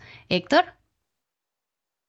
Bueno, Valentina, espéreme dos segundos que estoy aquí haciendo una, estoy haciendo aquí una, estoy ordenando un Excel que quiero quiero ordenarlo eh, para, para eh, mm, tener presente, para tener presente, perdónenme un segundo acá, eh, para examinar mejor mm, cómo fue el desempeño inflacionario a lo largo del 2022. Venga a ver, aquí miramos cómo fue el aporte de, de cada uno de los rubros que hacen parte de la canasta familiar. Eh, estoy, en, estoy aquí terminando de, de hacerlo. Venga, a ver. Y creo que ya bingo, bingo, bingo. Bueno, venga a ver si eso. Bueno, eh, como yo lo estaba diciendo y lo que más preocupa es que las, las comidas fuera del hogar fueron las que se llevaron el premio mayor en materia de subida de inflación. El mayor aporte eh, en, en puntos básicos lo hicieron las comidas. Subieron 125 puntos base a lo largo de todo el 2022. Eh, y la trepada fue de 10, eh, en, términos porcentuales, la variación fue de 18,70%, casi 19%. Eh, le sigue en, en, cuanto a campeones de, de, de, aporte en la inflación, sigue la luz, o sea, la electricidad, que aportaron 71 puntos base y su variación anual fue de 22,40%. El tercer lugar lo ocupan los vehículos nuevo y usado. Eso me sorprende. Aportan 58 básicos, tuvieron una inflación del 20,94%. La carne aportó 50 básicos a esa inflación, a ese 13,12%, eh, y subió más de 20% el, el arriendo imputado aportó 50 básicos, pese a que su variación anual fue de 3,60% nomás. Es decir, que eh, eh, si uno va a mirar la inflación por el lado de los arrendamientos, no es mucha. Mire, por ejemplo, el arrendamiento efectivo fue de 3,69% la inflación, aportó 37 básicos, lo que pasa es que pesan enormemente en la canasta familiar. El arroz aportó 48 básicos y su subida fue del 54%. Eh, algo que no se veía mucho en el pasado es que los productos de limpieza y mantenimiento aportaron 45 básicos y tuvieron una trepada, una inflación del casi 38%, 37.89%. Y la leche, por ejemplo, aporta 42 básicos y la trepada fue de 36.65, casi 37%. Eh, y bueno, eso, los huevos, por ejemplo, suben 34%, 33,6,7% y aportaron 27 básicos a la inflación. Esos son los que más en realidad se hicieron sentir en materia inflacionaria, porque una cosa es la variación porcentual y otra cosa es la contribución. Y estamos viendo el ranking de los que de los rubros que más contribuyeron a la inflación. Eh, a las 7 de la mañana y 20 minutos nos vamos, nos unimos con Daniel Castellanos, eh, quien eh, pues maneja todos los temas macroeconómicos de toda la vida porque ha sido una persona que ha ayudado a diseñar los planes de desarrollo, en fin. Bueno, pensando en el 2023, ¿usted cómo está viendo el tema inflacionario? Yo veo que tiene que ver mucho con el ímpetu eh, consumista, o sea, mucha demanda más que efectos eh, por el lado de la oferta, efectos inflacionarios. A ver, eh, Daniel Castellanos, eh, primero que todo, un feliz año, un gran saludo y bueno, su visión sobre este tema, el de la subida de los precios. Bueno, Héctor, pues muy buenos días para usted, para toda la mesa y para los oyentes y pues muy feliz año. Esperemos que este año 2023 sea positivo para todos. La verdad es que yo en términos inflacionarios, pues simplemente creo que estamos viviendo eh, los rezagos de los esfuerzos que se hicieron no solamente en Colombia, sino en todo el mundo para superar la crisis económica producida por la, eh, producida por la pandemia.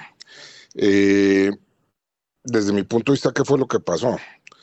el mundo aprendió que para combatir una recesión era lícito, por decirlo de alguna manera,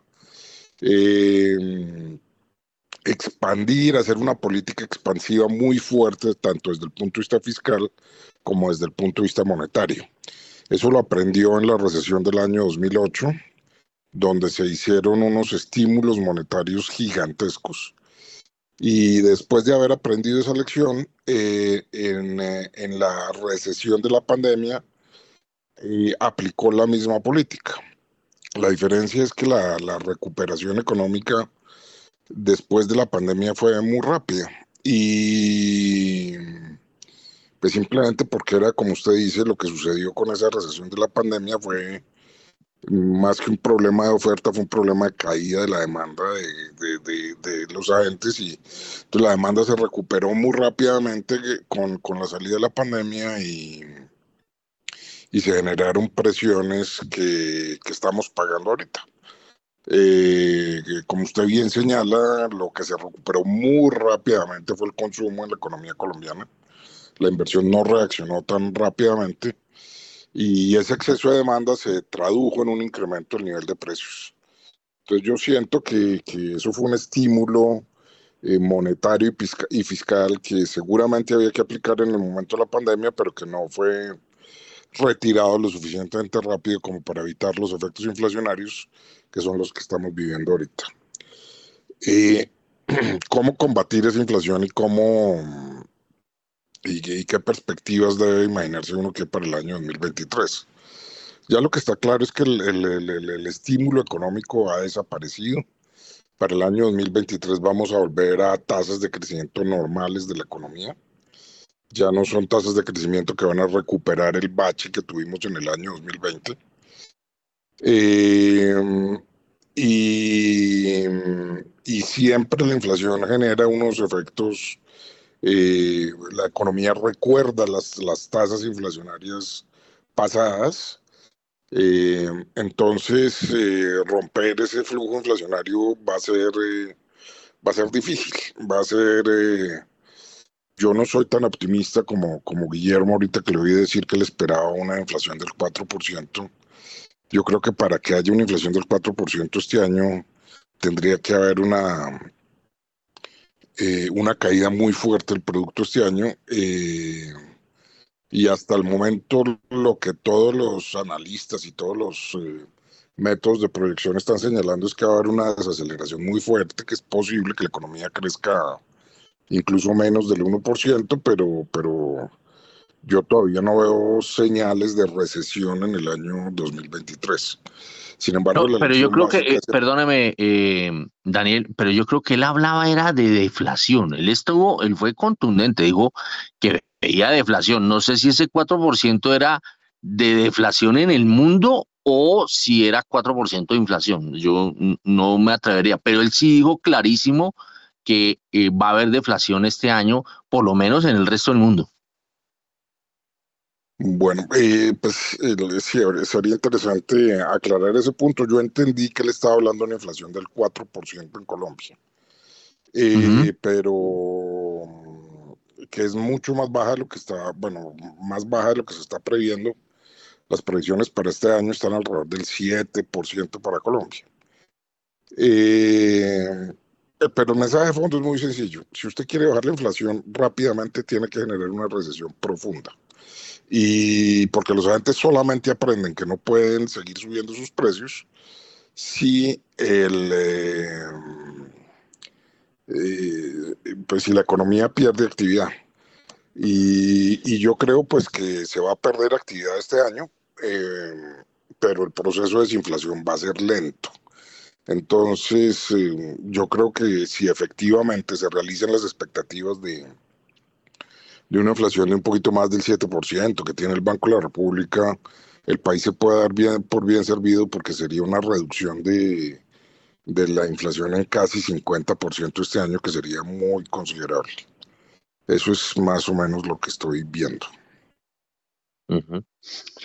Muy bien, son las, bueno, y entonces la Junta, ¿qué tiene que hacer? La Junta Directiva del Banco de la República. A mí me parece que con esa noticia la inflación del año pasado de, de, de, de, de, de por encima de 13%, la Junta va a tener que dejar sus tasas altas un tiempo mayor del que, del que hubiera sido deseable.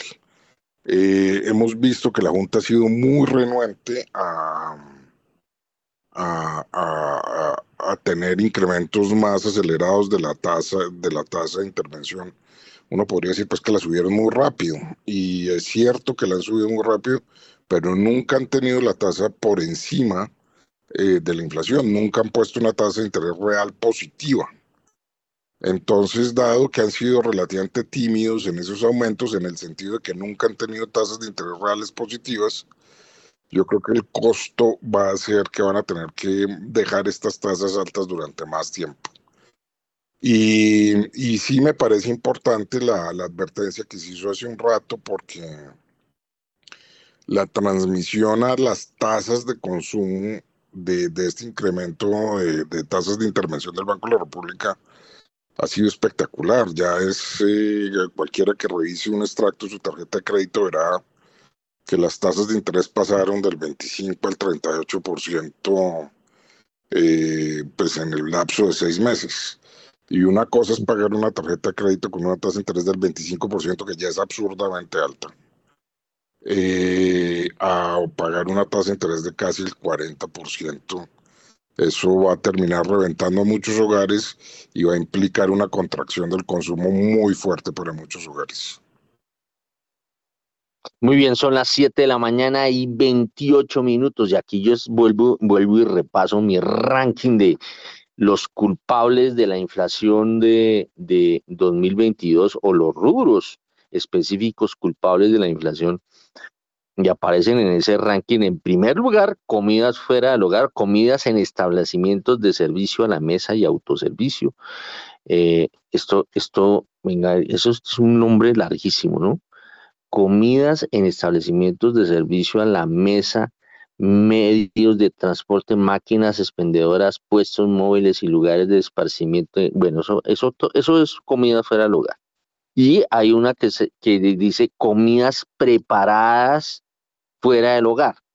La una aportó 125 básicos y la otra 43. O sea, entre las dos, eh, más o menos fue el aporte de ese 13,12% de la inflación fue de eh, 61,67, es decir, 167 básicos.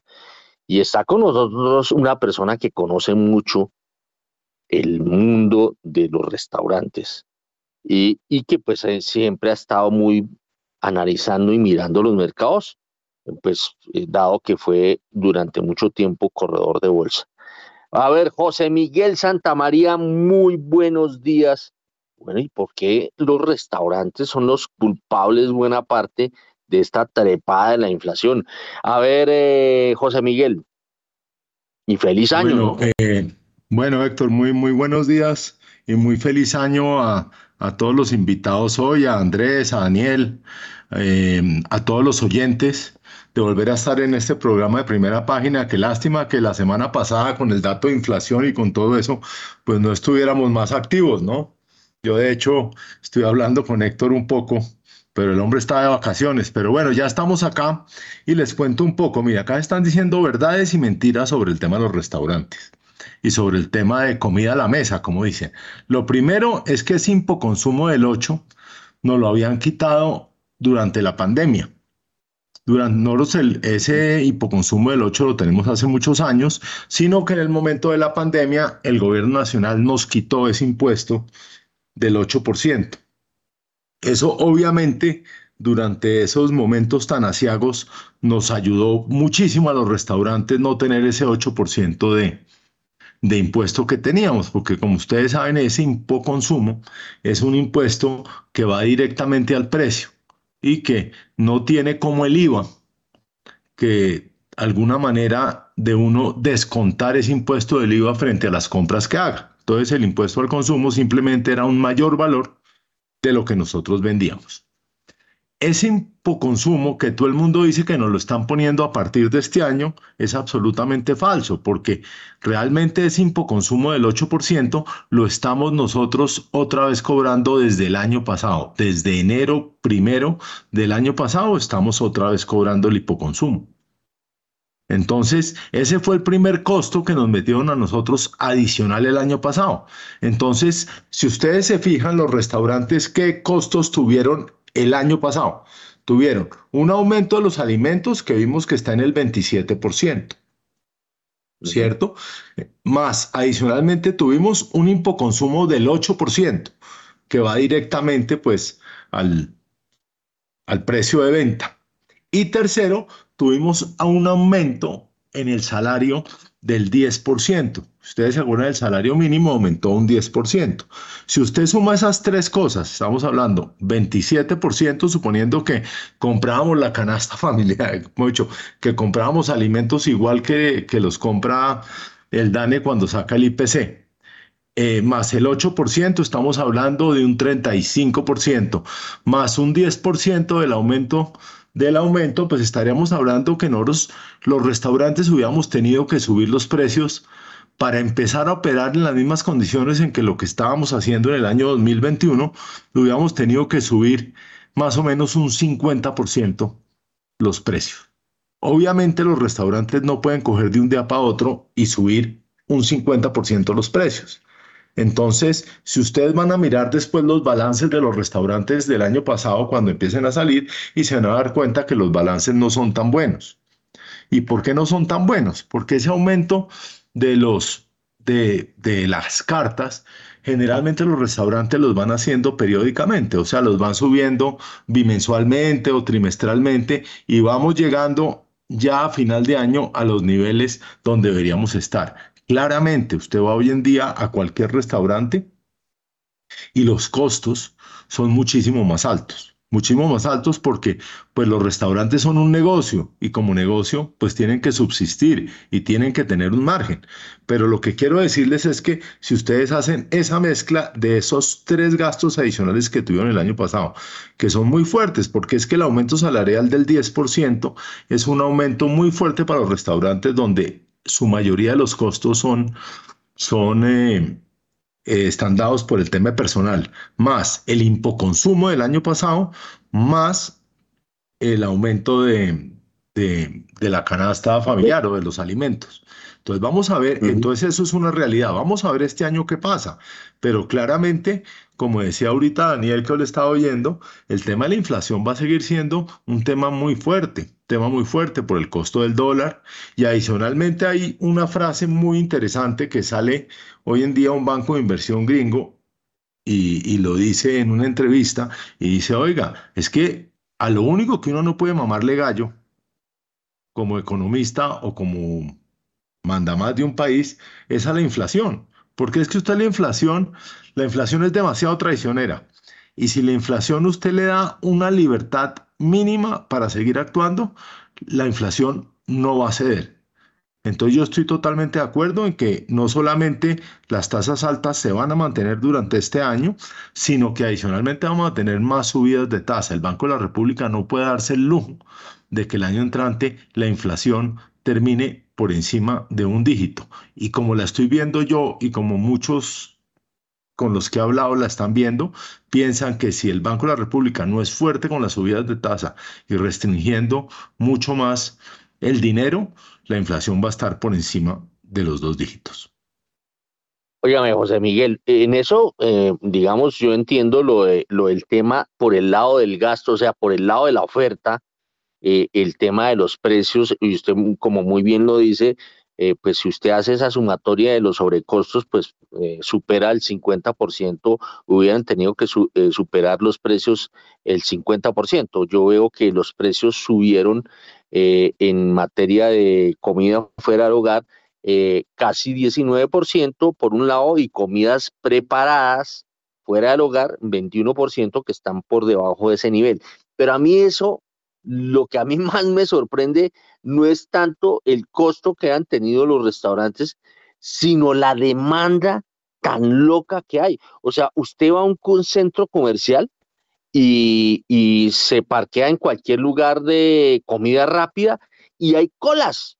Hay es más, conozco un restaurante que, del cual usted está muy relacionado, eh, eh, o un par de restaurantes, y hay colas para entrar. O sea, si yo hago colas y me regalaran la comida, pero, pero, pero hacer cola por pagar y por pagar todavía más caro, pues se me hace una cosa inusual, que es lo que a mí más me afana. Me afana el lado de la demanda, el consumo. Sí, tiene una, tiene, eso tiene, o pensamos los que estamos metidos en el negocio, que tiene una relación muy grande con la pandemia. La gente durante la pandemia, pues le tuvo que quedarse mucho tiempo en la casa. Yo no digo que haya ahorrado plata, pero sí, de alguna manera, dejó de darse algunos, algunos gustos. Y eso hizo que cuando la gente volviera a empezar a salir a la calle, empezara a consumir más. Y yo creo que eso en parte tiene, la, la inflación en parte ha sido eso, un mayor consumo. No solamente que han aumentado los costos, sino que ha habido un mayor consumo. Acuérdese, adicionalmente que hubo una cantidad de productos que, que no se conseguían. Hubo el tema de la carne durante un tiempo, hubo el tema de, pues, de la carne de cerdo, de la carne de res y otros productos. Pero sí hubo un mayor consumo y la gente está saliendo más. Yo, yo eso lo asumo un tema, un tema mucho más emocional de, de, oiga, yo fíjese que yo vi cerquita, a mí se me murieron amigos, a mí se me murieron familiares durante la pandemia y yo quedo con la plata guardada, pues yo más bien me la gasto. Y venía con un consumo muy fuerte y ese consumo fuerte era el que estaba generando la inflación, pero no solamente por los restaurantes, sino un consumo muy fuerte también en vehículos, un consumo muy fuerte en otra cantidad de cosas, en diversión, en otras cosas. Pero lo que sí se puede ver, y yo creo que vale la pena que revisen las estadísticas, es que a partir de octubre se empezó a bajar ese consumo. O sea, uno a partir de octubre empieza a ver que esa demanda de productos empieza a relajarse. Diciembre es diferente porque todos sabemos que diciembre la gente cambia el chip y vuelve y le mete un poco a los gastos y le dan la prima de Navidad y todo eso y empieza a generar. Pero lo que sí es claro es que a partir de octubre ese consumo, no solamente en restaurantes, sino también en vehículos y en otros temas, empezó a reducirse. Bueno, 7 de la mañana y 39 minutos. Vamos a cerrar el círculo del tema inflacionario con una pregunta.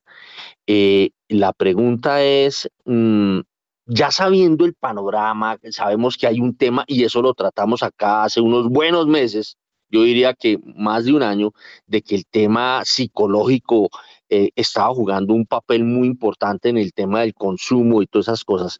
Pero ya viendo todas esas fichas regadas a ver, Andrés Moreno Jaramillo, ¿cómo, cuánto tiene que subir el Banco de la República, no solo en enero, sino a lo largo del 2023 sus tasas de interés para contener la inflación? A ver, Andrés Moreno, muy puntual. No, yo diría que los tres primeros meses van a ser inflacionarios y vienen reuniones en enero y en marzo. Entre esas dos reuniones, yo creo que le va a meter otros 150 básicos y no le va a meter más, porque ya después del primer trimestre la inflación debe estar cediendo. Para mí las tasas de interés llegan a un máximo del 13,5% eh, por ciento del 12 actual que tiene. ¿Y la inflación total en el año cuánto va a ser en el 2023? Va a ser por debajo de, de lo que fue este año. Yo esperaría que quede más o menos al 9, 9,5 por debajo, debajo de dos dígitos. Daniel Castellanos, las mismas preguntas. Y pues yo sí creo que, y que, en estos primeros meses el Banco de la República va a tener que subir la tasa de interés y con esa tradición que ha mantenido el banco de tenerla por debajo de la inflación, seguramente el aumento tenga que ser de como mínimo de 100 puntos básicos. Eh, y dependiendo de lo que suceda con la inflación en los primeros meses, de pronto sí la tiene que subir más. Así que el escenario de 150 básicos que está planteando Andrés no es, no es eh, descabellado, por decirlo de alguna manera. Eh, y, y con respecto a la inflación, pues yo no tengo Eh, yo no tengo modelos de estimación de, de, qué va a suceder con la inflación a final de año, pero yo confío mucho en los del Banco de la República. Me parece que ya hacen un trabajo muy serio y están esperando una inflación para final de año ligeramente superior al 7%. Eh, no sé si esa inflación es muy optimista o los agentes del mercado, pues, de, lo que acaba de decir Andrés, de ligeramente por debajo del 10%, es relativamente pesimista. Eh, pero pues yo también estaría esperando sin lugar a dudas una inflación por debajo de los dos dígitos y ojalá más cercana a lo que está diciendo el Banco de la República, que entre otras cosas está diciendo que, que vuelve al rango de inflación de meta inflacionaria para el año 2024, o sea, tendríamos un proceso un proceso desinflacionario rápido de acuerdo con, con las proyecciones que el Banco de la República está haciendo. Ojalá eso sea así si, si este año la, la inflación no baja de 10%, queda por debajo de 10%, pero muy cerquita de 10%, yo veo muy difícil que en el año 2024 volvamos, volvamos al rango meta de inflación. Entonces es importante que este año se verifique una desinflación importante. José Miguel Santamaría, lo mismo. Bueno, eh, yo pienso muy parecido a lo que a lo que están diciendo Daniel y Andrés, en el sentido que toca seguir subiendo tasas. Yo sí aspiraría a que el Banco de la República fuera más fuerte, en el sentido que mínimo hubiera un, un aumento de dos tandas de 100 puntos básicos para que la tasa termine al 14, porque como digo yo, a la inflación no toca darle tregua. Em, adicionalmente, yo sí tengo una, una preocupación muy grande por la inflación de este año y básicamente está centrado en el salario mínimo. Un aumento del salario mínimo del 16%, pues va a impactar absolutamente todo. Y eso yo no sé si lo tienen medido o no lo tienen medido, pero pues eso, la generación de consumo, pues también puede darnos un golpe duro. Fíjese que ese 10% del año pasado terminó generando una inflación. Gran parte de la inflación de ese 13% pues fue generada por ese 10% de aumento del salario mínimo en el año 2022. Entonces, yo aspiro a que pueda estar por debajo de 10, pero lo que yo estoy viendo es que si la inflación, si, si el salario mínimo impacta como está impactando, por ejemplo, unos presupuestos que yo estoy mirando a nivel empresarial de este año, donde, por ejemplo, aumentos de cuotas y aumentos están siendo subidos por los lados del 18 y 19%, pues eso va a impactar muchísimo. Entonces, yo pienso que al final la inflación podría estar por los lados del 10 y medio. Muy bien, son las 7 de la mañana y 44 minutos. Aquí ya hay un pronóstico eh, de lo que puede ser el comportamiento del dólar a lo largo de la jornada, de la jornada de hoy, que va entre 4.820 pesos y 4.890 pesos. Hay que decir que el cierre del viernes en el spot fue de 4.855 pesos. Eh, aquí me llega un apunte, un apunte de Diego Rodríguez, porque él, está, él está diciendo que muchas de las cosas que están pasando se debe a la enorme llegada de remesas del exterior y a lo que se llamaría o lo que él llama el boom cocalero. Pero antes de meternos con este tema, vámonos con los tres pegaditos. ¿Cómo andan las tasas de interés? En primera página radio. La tasa interbancaria para hoy es de 11,91%, estable frente a la tasa vigente del viernes. Los test con vencimiento en julio de 2024 bajaron 10 puntos básicos a 12,20%. Entre tanto, los test con vencimiento en noviembre de 2025 bajaron 14 puntos básicos a 12,75%. Los test con vencimiento en junio de 2032 bajaron 18 puntos básicos a 13,29%. Los test con vencimiento en octubre de 2034 bajaron 19 puntos básicos a 13,29% y los test con vencimiento en octubre de 2050 bajaron 22 puntos básicos a 13,27%. La VR para hoy es de 325,1970 unidades y la DTF esta semana es de 13,77%. En primera página radio, el informe de las monedas. La tasa representativa del mercado para hoy martes 10 de enero es de 4.885 pesos con 66 centavos, una reducción de 2,08%, 103 pesos con 92 centavos en comparación a la cotización del viernes. El dólar en el spot tuvo una reducción de 2,15%, 106 pesos con 50 centavos hasta los 4.855 pesos. Entre tanto, el Next Day tuvo una reducción de 0,10% frente al cierre en el spot alcanzando los 4.850 pesos. Con este comportamiento, la devaluación año corrido alcanzó el 1,57%, está bajando 2,16 puntos porcentuales y la devaluación en los últimos 12 meses llegó a 20,95%, bajando 2,48 puntos porcentuales. Los precios de los commodities en primera página radio. El barril de referencia Brent sube 0,29% y alcanza los 79 dólares con 88 centavos, mientras que el barril de WTI también sube y alcanza los 74 dólares con 92 centavos. Por su parte, la onza de oro Héctor baja y llega a los 1.875 dólares, mientras que la plata también baja y alcanza los 23,59 dólares. Por su parte, la libra de azúcar sube y alcanza los 19 centavos de dólar, mientras que el café baja y llega a un dólar con 57 centavos. Por otra parte, la tonelada de níquel baja y llega a los 27.158 dólares, mientras que el carbón Héctor baja y alcanza los 182 dólares. Bueno, muy bien, son las 7 de la mañana y 48 minutos. A ver, José Miguel Santamaría, rápidamente, la renta fija, ¿usted cómo, cómo pinta la renta fija en este comienzo de año? Pues mire, Héctor, yo creo, me dice que lo diga rápido, pero no va a poder. Pero, pero, no, es que lo que pasa es que tenemos dos cosas que yo son, creo que son bastante importantes. Lo primero hoy en día es el margen que hay entre los títulos de deuda privada y la deuda pública.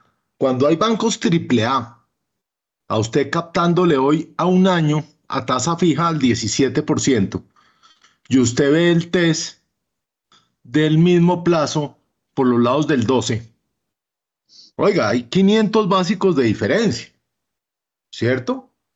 Es lógico que haya 500 básicos de diferencia entre un título AAA y un título del gobierno. Si uno lo mira históricamente, eso nunca se ha dado. ¿Cierto? Segundo, estos test se tienen que impactar por dos cosas. Se tienen que impactar pues por las dos subidas de tasa que le quedan al República, bien sea de 100 o 150 o 200 básicos, porque el fondeo de esos títulos, pues hoy en día, estando la tasa al 12 a la vista, pues el fondeo es negativo. ¿Qué quiere decir eso? Que si yo compro un título al 12, 12,5% y tengo que salir a fondearlo al 13% o al 13,5%, pues estoy golpeando el título. Entonces, esas son unas divergencias que hay.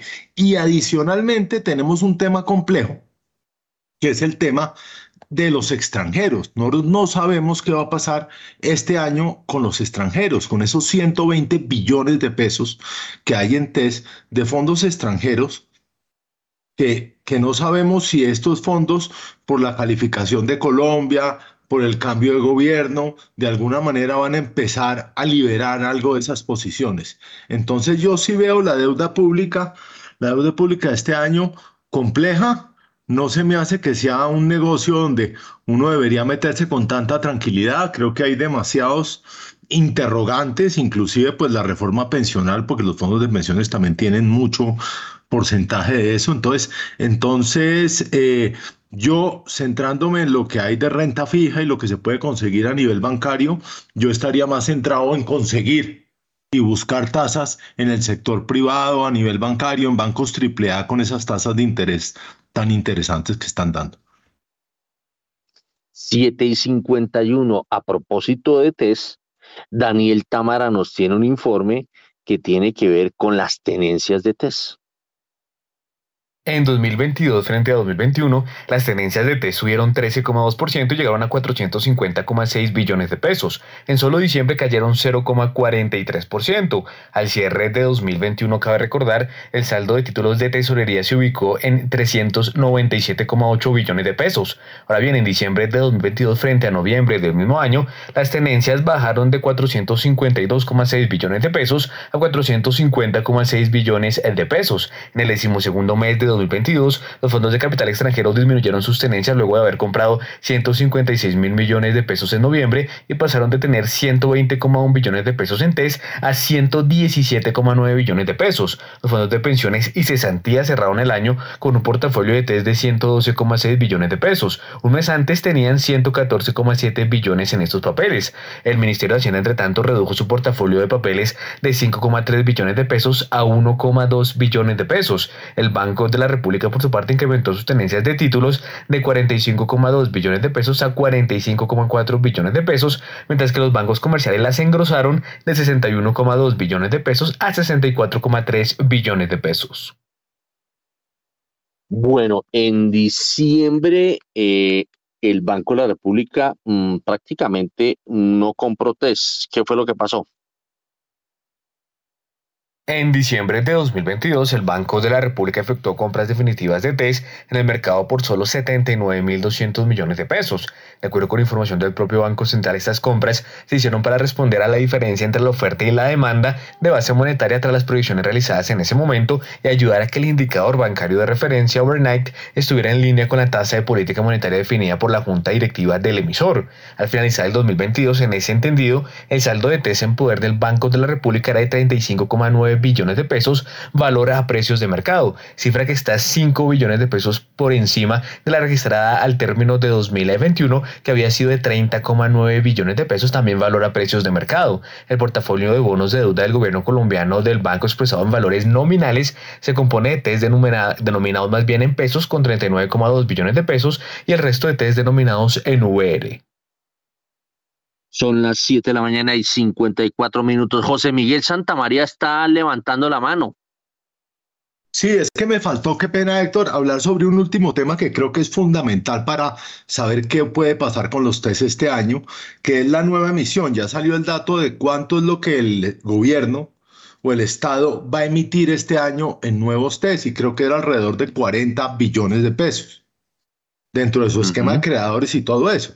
Y ahí tenemos un tema de cuánto de eso son los bancos, los mismos bancos que generan compras y ventas que van a comprar. Entonces, imagínese un banco comprando TES al 12 o al 13% cuando tiene que salir a captar al 17%. Entonces, ahí hay un diferencial que, que es bastante complejo y que el mismo mercado va a tener que terminar definiendo hacia dónde deben ir las, las tasas. ¿no? Óigame, le voy a hacer una pregunta, ya que usted se metió con un tema al comparar esas captaciones, que eso lo hace a través de CDTs eh, eh, en, los bancos, um, no, hablemos de cuentas de ahorro porque pues la tasa de interés de la cuenta de ahorro es mucho menor, pero digamos los CDTs a, a, tres meses, seis meses, un año e inclusive más tiempo, eh, pues captan, están captando, como usted muy bien lo dice, a niveles entre el 15 y el 17% y las tasas de los test están por los lados del 13% y ahí hay un diferencial antes, ¿cómo era la cosa? O sea, cuando el, las tasas de interés de los TES estaban por el lado del 5, 6 o 7%, eh, ¿cómo era la relación o cómo era esa relación de las captaciones que tenían los bancos? ¿A cuánto era la tasa de captación? ¿No era, no era parecida? Es que eso pues depende mucho de diferentes circunstancias, pero generalmente un banco AAA podría estar, haga de cuenta, unos 100 puntos básicos por encima de lo que estaban los test más o menos al mismo plazo. Y eso se da básicamente, se daba por qué? Primero, pues porque es triple A, porque eran pues relativamente líquidos. ¿Por qué siempre los test que son el riesgo, el cero riesgo dentro de Colombia, pues tienen una tasa más bajita porque es el cero riesgo, pero adicionalmente por la gran liquidez que tiene. Es que los test dentro del esquema creadores y dentro de ese CEN eh, a través del que opera, pues tiene una liquidez muy grande. Entonces, esa liquidez da para que sea importante tener un margen de tasa más bajito. Pero yo, y me gustaría que algunos de los que están acá pudieran de golpe pensar cuándo hemos tenido ese diferencial de tasas tan grande entre los CETES AAA y los títulos del gobierno. Que no, yo creo que hace muchísimo tiempo tiene que ser unos niveles de riesgo demasiado altos. Muy bien, 7 de la mañana y 57 minutos. Y yo quiero aprovechar a Daniel Castellanos porque se viene el plan de desarrollo del gobierno de Gustavo Petro. Y es, yo creo que es la primera vez eh, que eh, un gobierno eh, de, de izquierda va a presentar un plan de desarrollo. ¿Qué diferencia puede tener el plan de desarrollo de este gobierno con los demás planes de desarrollo? Daniel Castellanos. Eh, pues Héctor, yo leí con cuidado las bases del plan que el Departamento Nacional de Planeación entregó al Consejo Nacional de Planeación para comentarios a, principios de diciembre del año pasado y y pues la verdad es que uno encuentra una serie de temas que son comunes a todos los planes de desarrollo, pero también encuentra otros temas que, que unos énfasis que son llamativos. Digamos, en primer lugar yo diría que, que el plan de desarrollo está muy caracterizado por un énfasis muy territorial. La concepción de desarrollo de este plan es prácticamente territorial. Casi que uno pudiera decir que no hay un plan nacional de desarrollo, sino que Ahí es eh, la idea de tratar de articular unos planes territoriales de desarrollo. Esa es una primera diferencia muy fuerte. En los planes de desarrollo anteriores había el impacto territorial del plan nacional, pero aquí es eh, el énfasis es muy territorial. El segundo tema es que es un, eh, por lo menos en su discurso, es, es un plan muy ambiental. Eh, y entonces, eh, eh, pues realmente todo el proceso productivo se concibe como, como, como que el ambiente tiene que imponerle restricciones al, al proceso productivo con el fin de lograr metas ambientales. En tercer lugar, hay un tema de, llamémoslo así, de reindustrialización muy fuerte que llama la atención eh, pero cuando uno lee la parte de reindustrialización que hay en el plan, lo que uno siente es que están hablando de un, de un sistema productivo sometido más bien a restricciones. Entonces uno no ve claro cómo es que ese tema de la, de la reindustrialización se va a hacer. Y el otro tema que me llamó la atención porque está ausente en el plan es eh, cuál es la estrategia realmente de crecimiento. Eh, uno no ve una estrategia de crecimiento en el plan. Eh, lo que sí ve mucho es eh, eh, el énfasis en dos sectores económicos, que son el, agropecuario y el industrial. sobre todo el agropecuario, casi que uno de los cinco capítulos del plan es dedicado al tema, al tema, al tema agropecuario, al tema de la tierra. entonces hay mucho énfasis en eso. Eh, pero si uno suma esos dos sectores como proporción del PIB, pues esos dos sectores no alcanzan a ser ni el 20% del PIB, ni el 25%. Entonces, eh, ni son tampoco la fuente de crecimiento más grande que ha tenido la economía en los últimos años. Entonces, eh, y el otro tema que es muy importante es el tema de, llamémoslo así, de la transición energética. Entonces, pues lo que uno ve es eh, las ganas de reindustrializar el país con, con, un proceso de reindustrialización que está sometido a dos restricciones. La restricción de la transición energética y la restricción ambiental.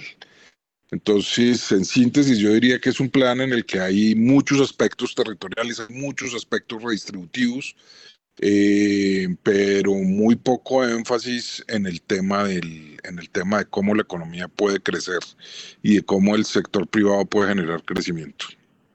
Ah, en ese sentido me parece que es un plan típico. Son las 8 de la mañana, perdóneme Daniel, son las 8 de la mañana y un minuto, ya nos pasamos un minuto del corte de las 8, vámonos con el corte de las 8 a las 8 y un minuto.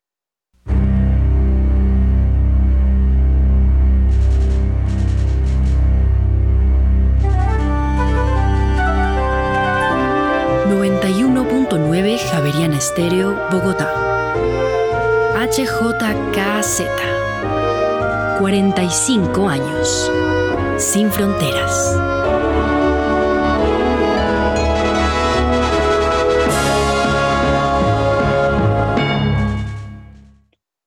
Bueno, son las 8 de la mañana y dos minutos. Estaba ya rematando Daniel Castellanos su percepción sobre el plan de desarrollo del gobierno del presidente Gustavo Petro. A ver, el remate, Daniel.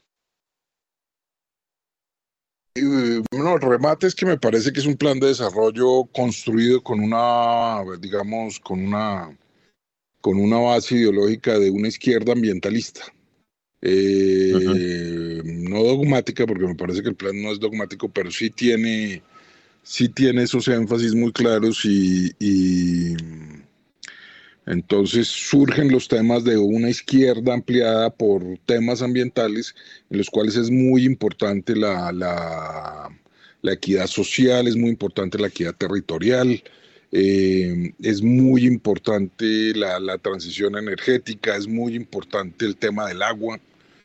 Eh, entonces, pues lo que vamos a ver es mucho énfasis, mucho énfasis en los temas de equidad y en los temas de, de preservación del medio ambiente. Una cosa también llamativa que me, pues que yo creo que para estas alturas debe estar corregido, es que hay un capítulo dedicado a, grupos poblacionales, a mujeres, a jóvenes, a discapacitados, población LGTBI, etcétera, eh, pero no incluyeron los ancianos dentro, dentro de ese, dentro de los grupos poblacionales y me parece increíble esa, esa omisión que yo espero que ya alguien se les haya hecho ver y, y, la hayan corregido o la corrijan para la, para la versión del plan que tienen que entregar al Congreso a comienzos de este año. Son las 8 de la mañana y 3 minutos y ya abrió el dólar.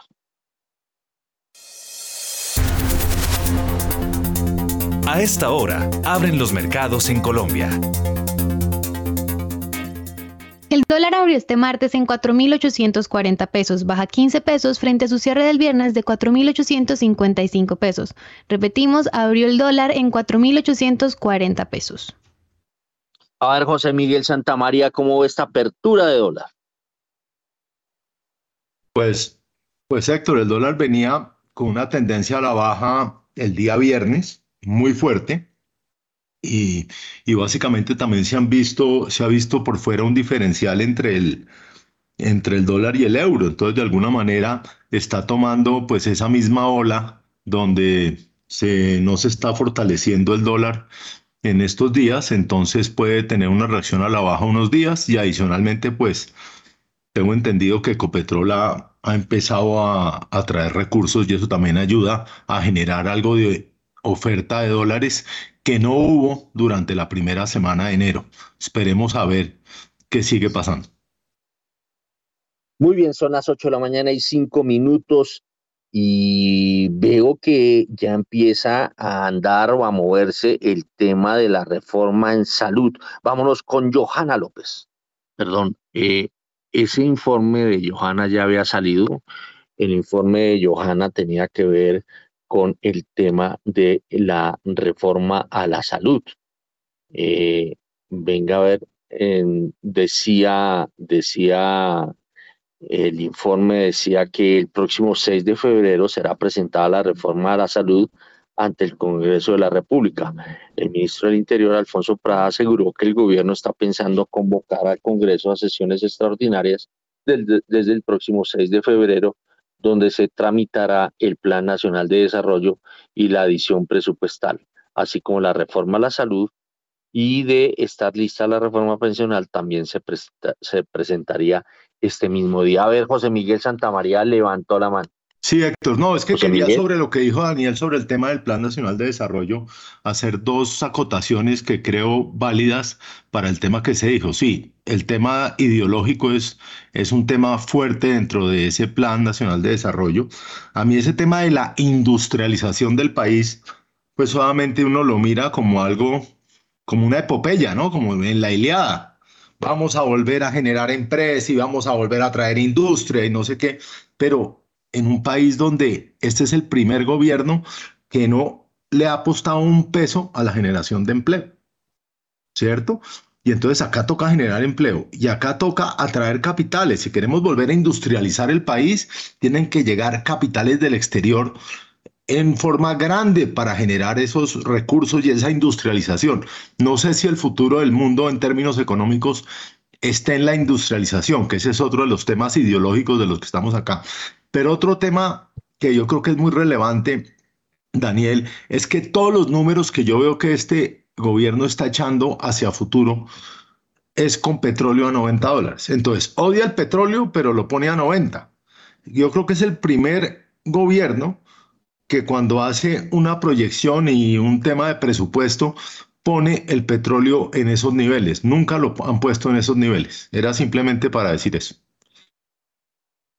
Muy bien, son las 8 de la mañana y 8 minutos y vamos a regresar con Daniel Támara quien eh, nos estaba diciendo em, mm, o nos estaba hablando el, eh, acerca de la tenencia de TES, pero también nos habló de qué tanto compró o vendió dólares el Banco de la República. En 2022, el Banco de la República no compró ni vendió dólares en el mercado de contado ni tampoco a través de contratos forward.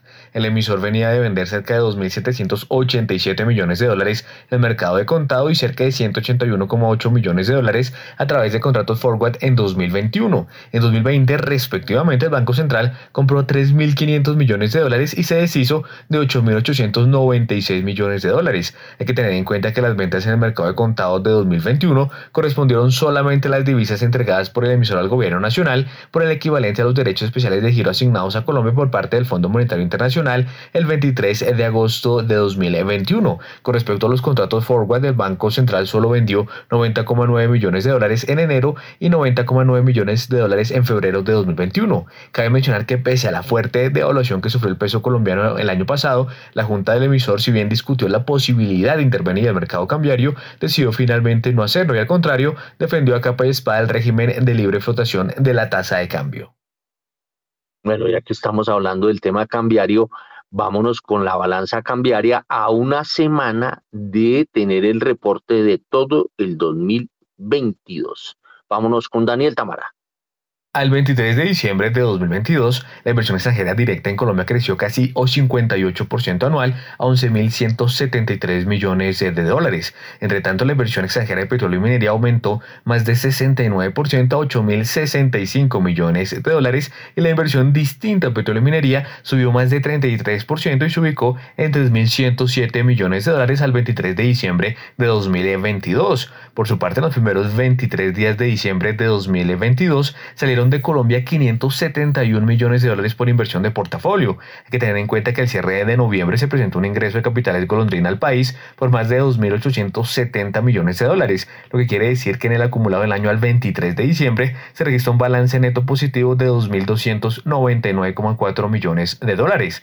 Entre tanto, la remesa de los trabajadores al 23 de diciembre de 2022 crecieron un leve 2,56% anual y llegaron a Colombia 10.797 millones de en solo los primeros 23 días del decimosegundo mes del año pasado entraron al país cerca de 820 millones de dólares por este concepto. Finalmente, al 23 de diciembre de 2022, la inversión colombiana en el exterior decreció un muy leve 0,5% anual a 1.432 millones de dólares.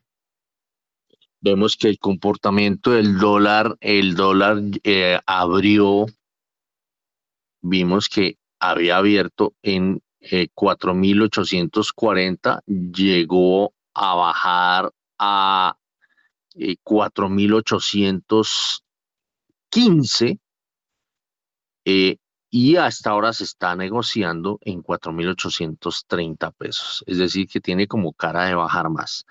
Bueno, nos vamos con la inflación núcleo de, con Daniel Tamara. En 2022 frente a 2021, la inflación núcleo 15 del Banco de la República subió 713 puntos básicos a 11,55%, un porcentaje que no se veía desde 1999. En 2021, cabe recordar, el, dato había sido de 4,42%. Ahora bien, en diciembre de 2022, con respecto a noviembre del mismo año, esta inflación subió en 46 puntos básicos, pasando de 11,09% a 11,55%, la cifra más alta desde mayo mayo de 1999, cuando alcanzó el 12,12%. Entre tanto, la variación del índice de precios al consumidor sin, sin alimentos más bien aumentó 655 puntos básicos en 2022 a 9,99% desde el 3,44% de 2021. Entre tanto, la inflación sin alimentos ni regulados llegó a 9,51% al cierre del año pasado, lo que representó una subida del orden de 702 puntos base frente al año inmediatamente anterior cuando se situó en 2,49%. Muy bien, son las 8 de la mañana y 12 minutos. Nos vamos con el paquetaco minero energético y empecemos con la generación de energía eléctrica. ¿Qué pasó? ¿Subió, bajó o quedó igual? Daniela Tobón. La generación de energía eléctrica en diciembre bajó un 0.38% frente a noviembre de 2022. El 85.08% fue producto de recursos renovables. En diciembre, el nivel agregado de los embalses de generación de energía eléctrica se ubicó en el 79% del volumen útil, 8 puntos por debajo del nivel reportado del cierre de noviembre de 2022 y 11 puntos por encima del mismo mes del año 2021. Por su parte, los aportes del mes de diciembre se ubicaron en 8.7% por encima de la media histórica. 8 de la mañana y 13 minutos y seguimos con más información que tiene que ver con el tema minero energético. Y esta, esta noticia tiene que relacionarse o tiene que ver con Córdoba Minerals. Córdoba Mineral recibió un préstamo puente por 10 millones de dólares de la China JCHX Mining, nueva dueña del 50% del proyecto de oro Alacrán en Colombia. La canadiense anunció en el mes de diciembre que llegó un acuerdo estratégico por unos 100 millones de dólares con la minera china para el desarrollo conjunto del proyecto insignia de la empresa Alacrán en Montelíbano, Córdoba. Este préstamo puente se aplicará al pago de la primera cuota requerida de conformidad con el acuerdo estratégico entre las dos compañías. Córdoba anticipa que la transacción se completará a fines de febrero de 2023 una vez que se cumplan o renuncien a todas las condiciones. Muy bien, son las 8 de la mañana y 14 minutos y nos vamos con eh, otra información de Daniela Tobón con el sector que tiene que ver con el sector energético. Interconexión Eléctrica ISA entregó un nuevo proyecto de transmisión de energía en la costa atlántica. El nuevo proyecto tuvo una inversión total de 88 millones de dólares, incluye 15 kilómetros de líneas de transmisión totalmente subterráneas a 220 mil voltios, que constituyen en la de mayor longitud en este nivel de voltaje en Colombia. Asimismo, la construcción de la nueva subestación El Río y la ampliación de las subestaciones TESA y Termoflores, todas ellas en el departamento del Atlántico. Bueno, y nos vamos con una noticia empresarial que tiene eh, nuestro periodista, que tiene nuestro periodista Rolando Lozano.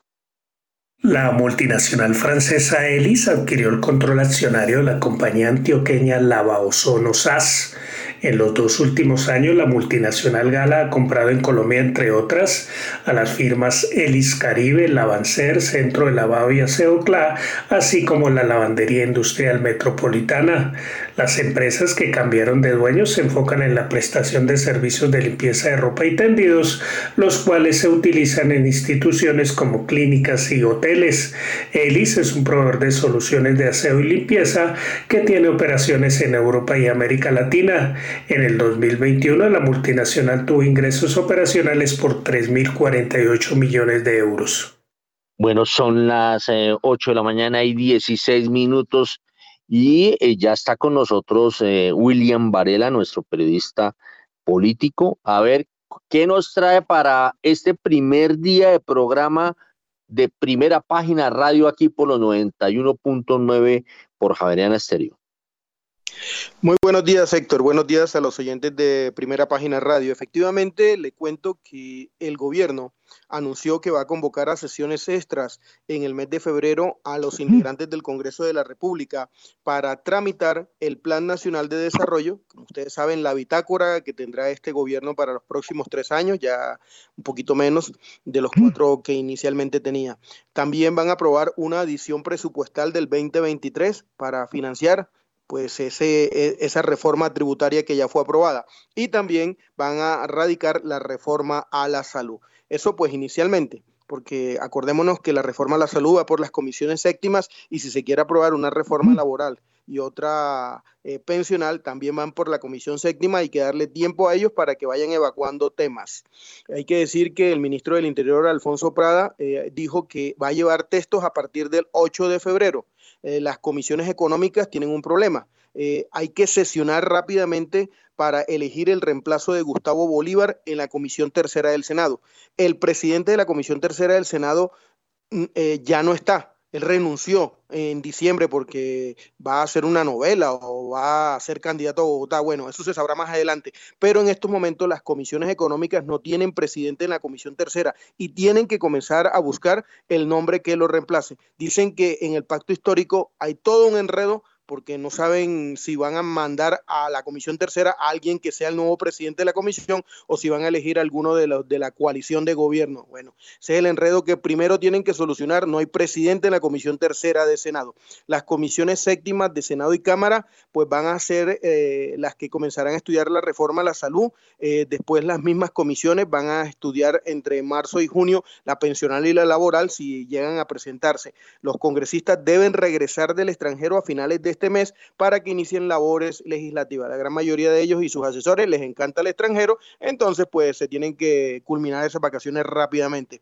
Eh, hay que decir que, Héctor, que eh, en las últimas horas y pasando a otro tema, pues el ex senador Gustavo Bolívar, que era el presidente de la Comisión Tercera, salió a hacer denuncias gravísimas contra eh, los integrantes del Congreso de la República. Dijo que había allí pues un, tema sexual eh, peligroso, contrataban a jóvenes para que hicieran labores de despacho y que después terminaban siendo explotadas sexualmente. Eso generó un escándalo en todas las esferas del Congreso de la República.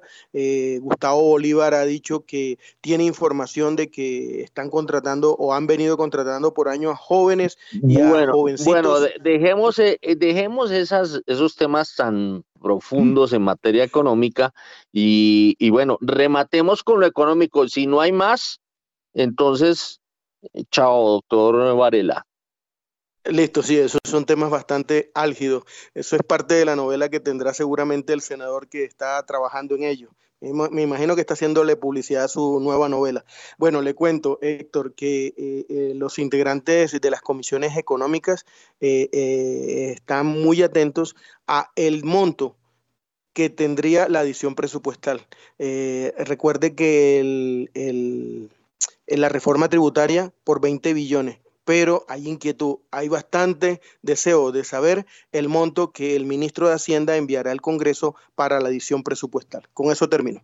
Bueno, muy bien, son las 8 de la mañana y 20 minutos. Bueno, acabamos, eh, Valentina.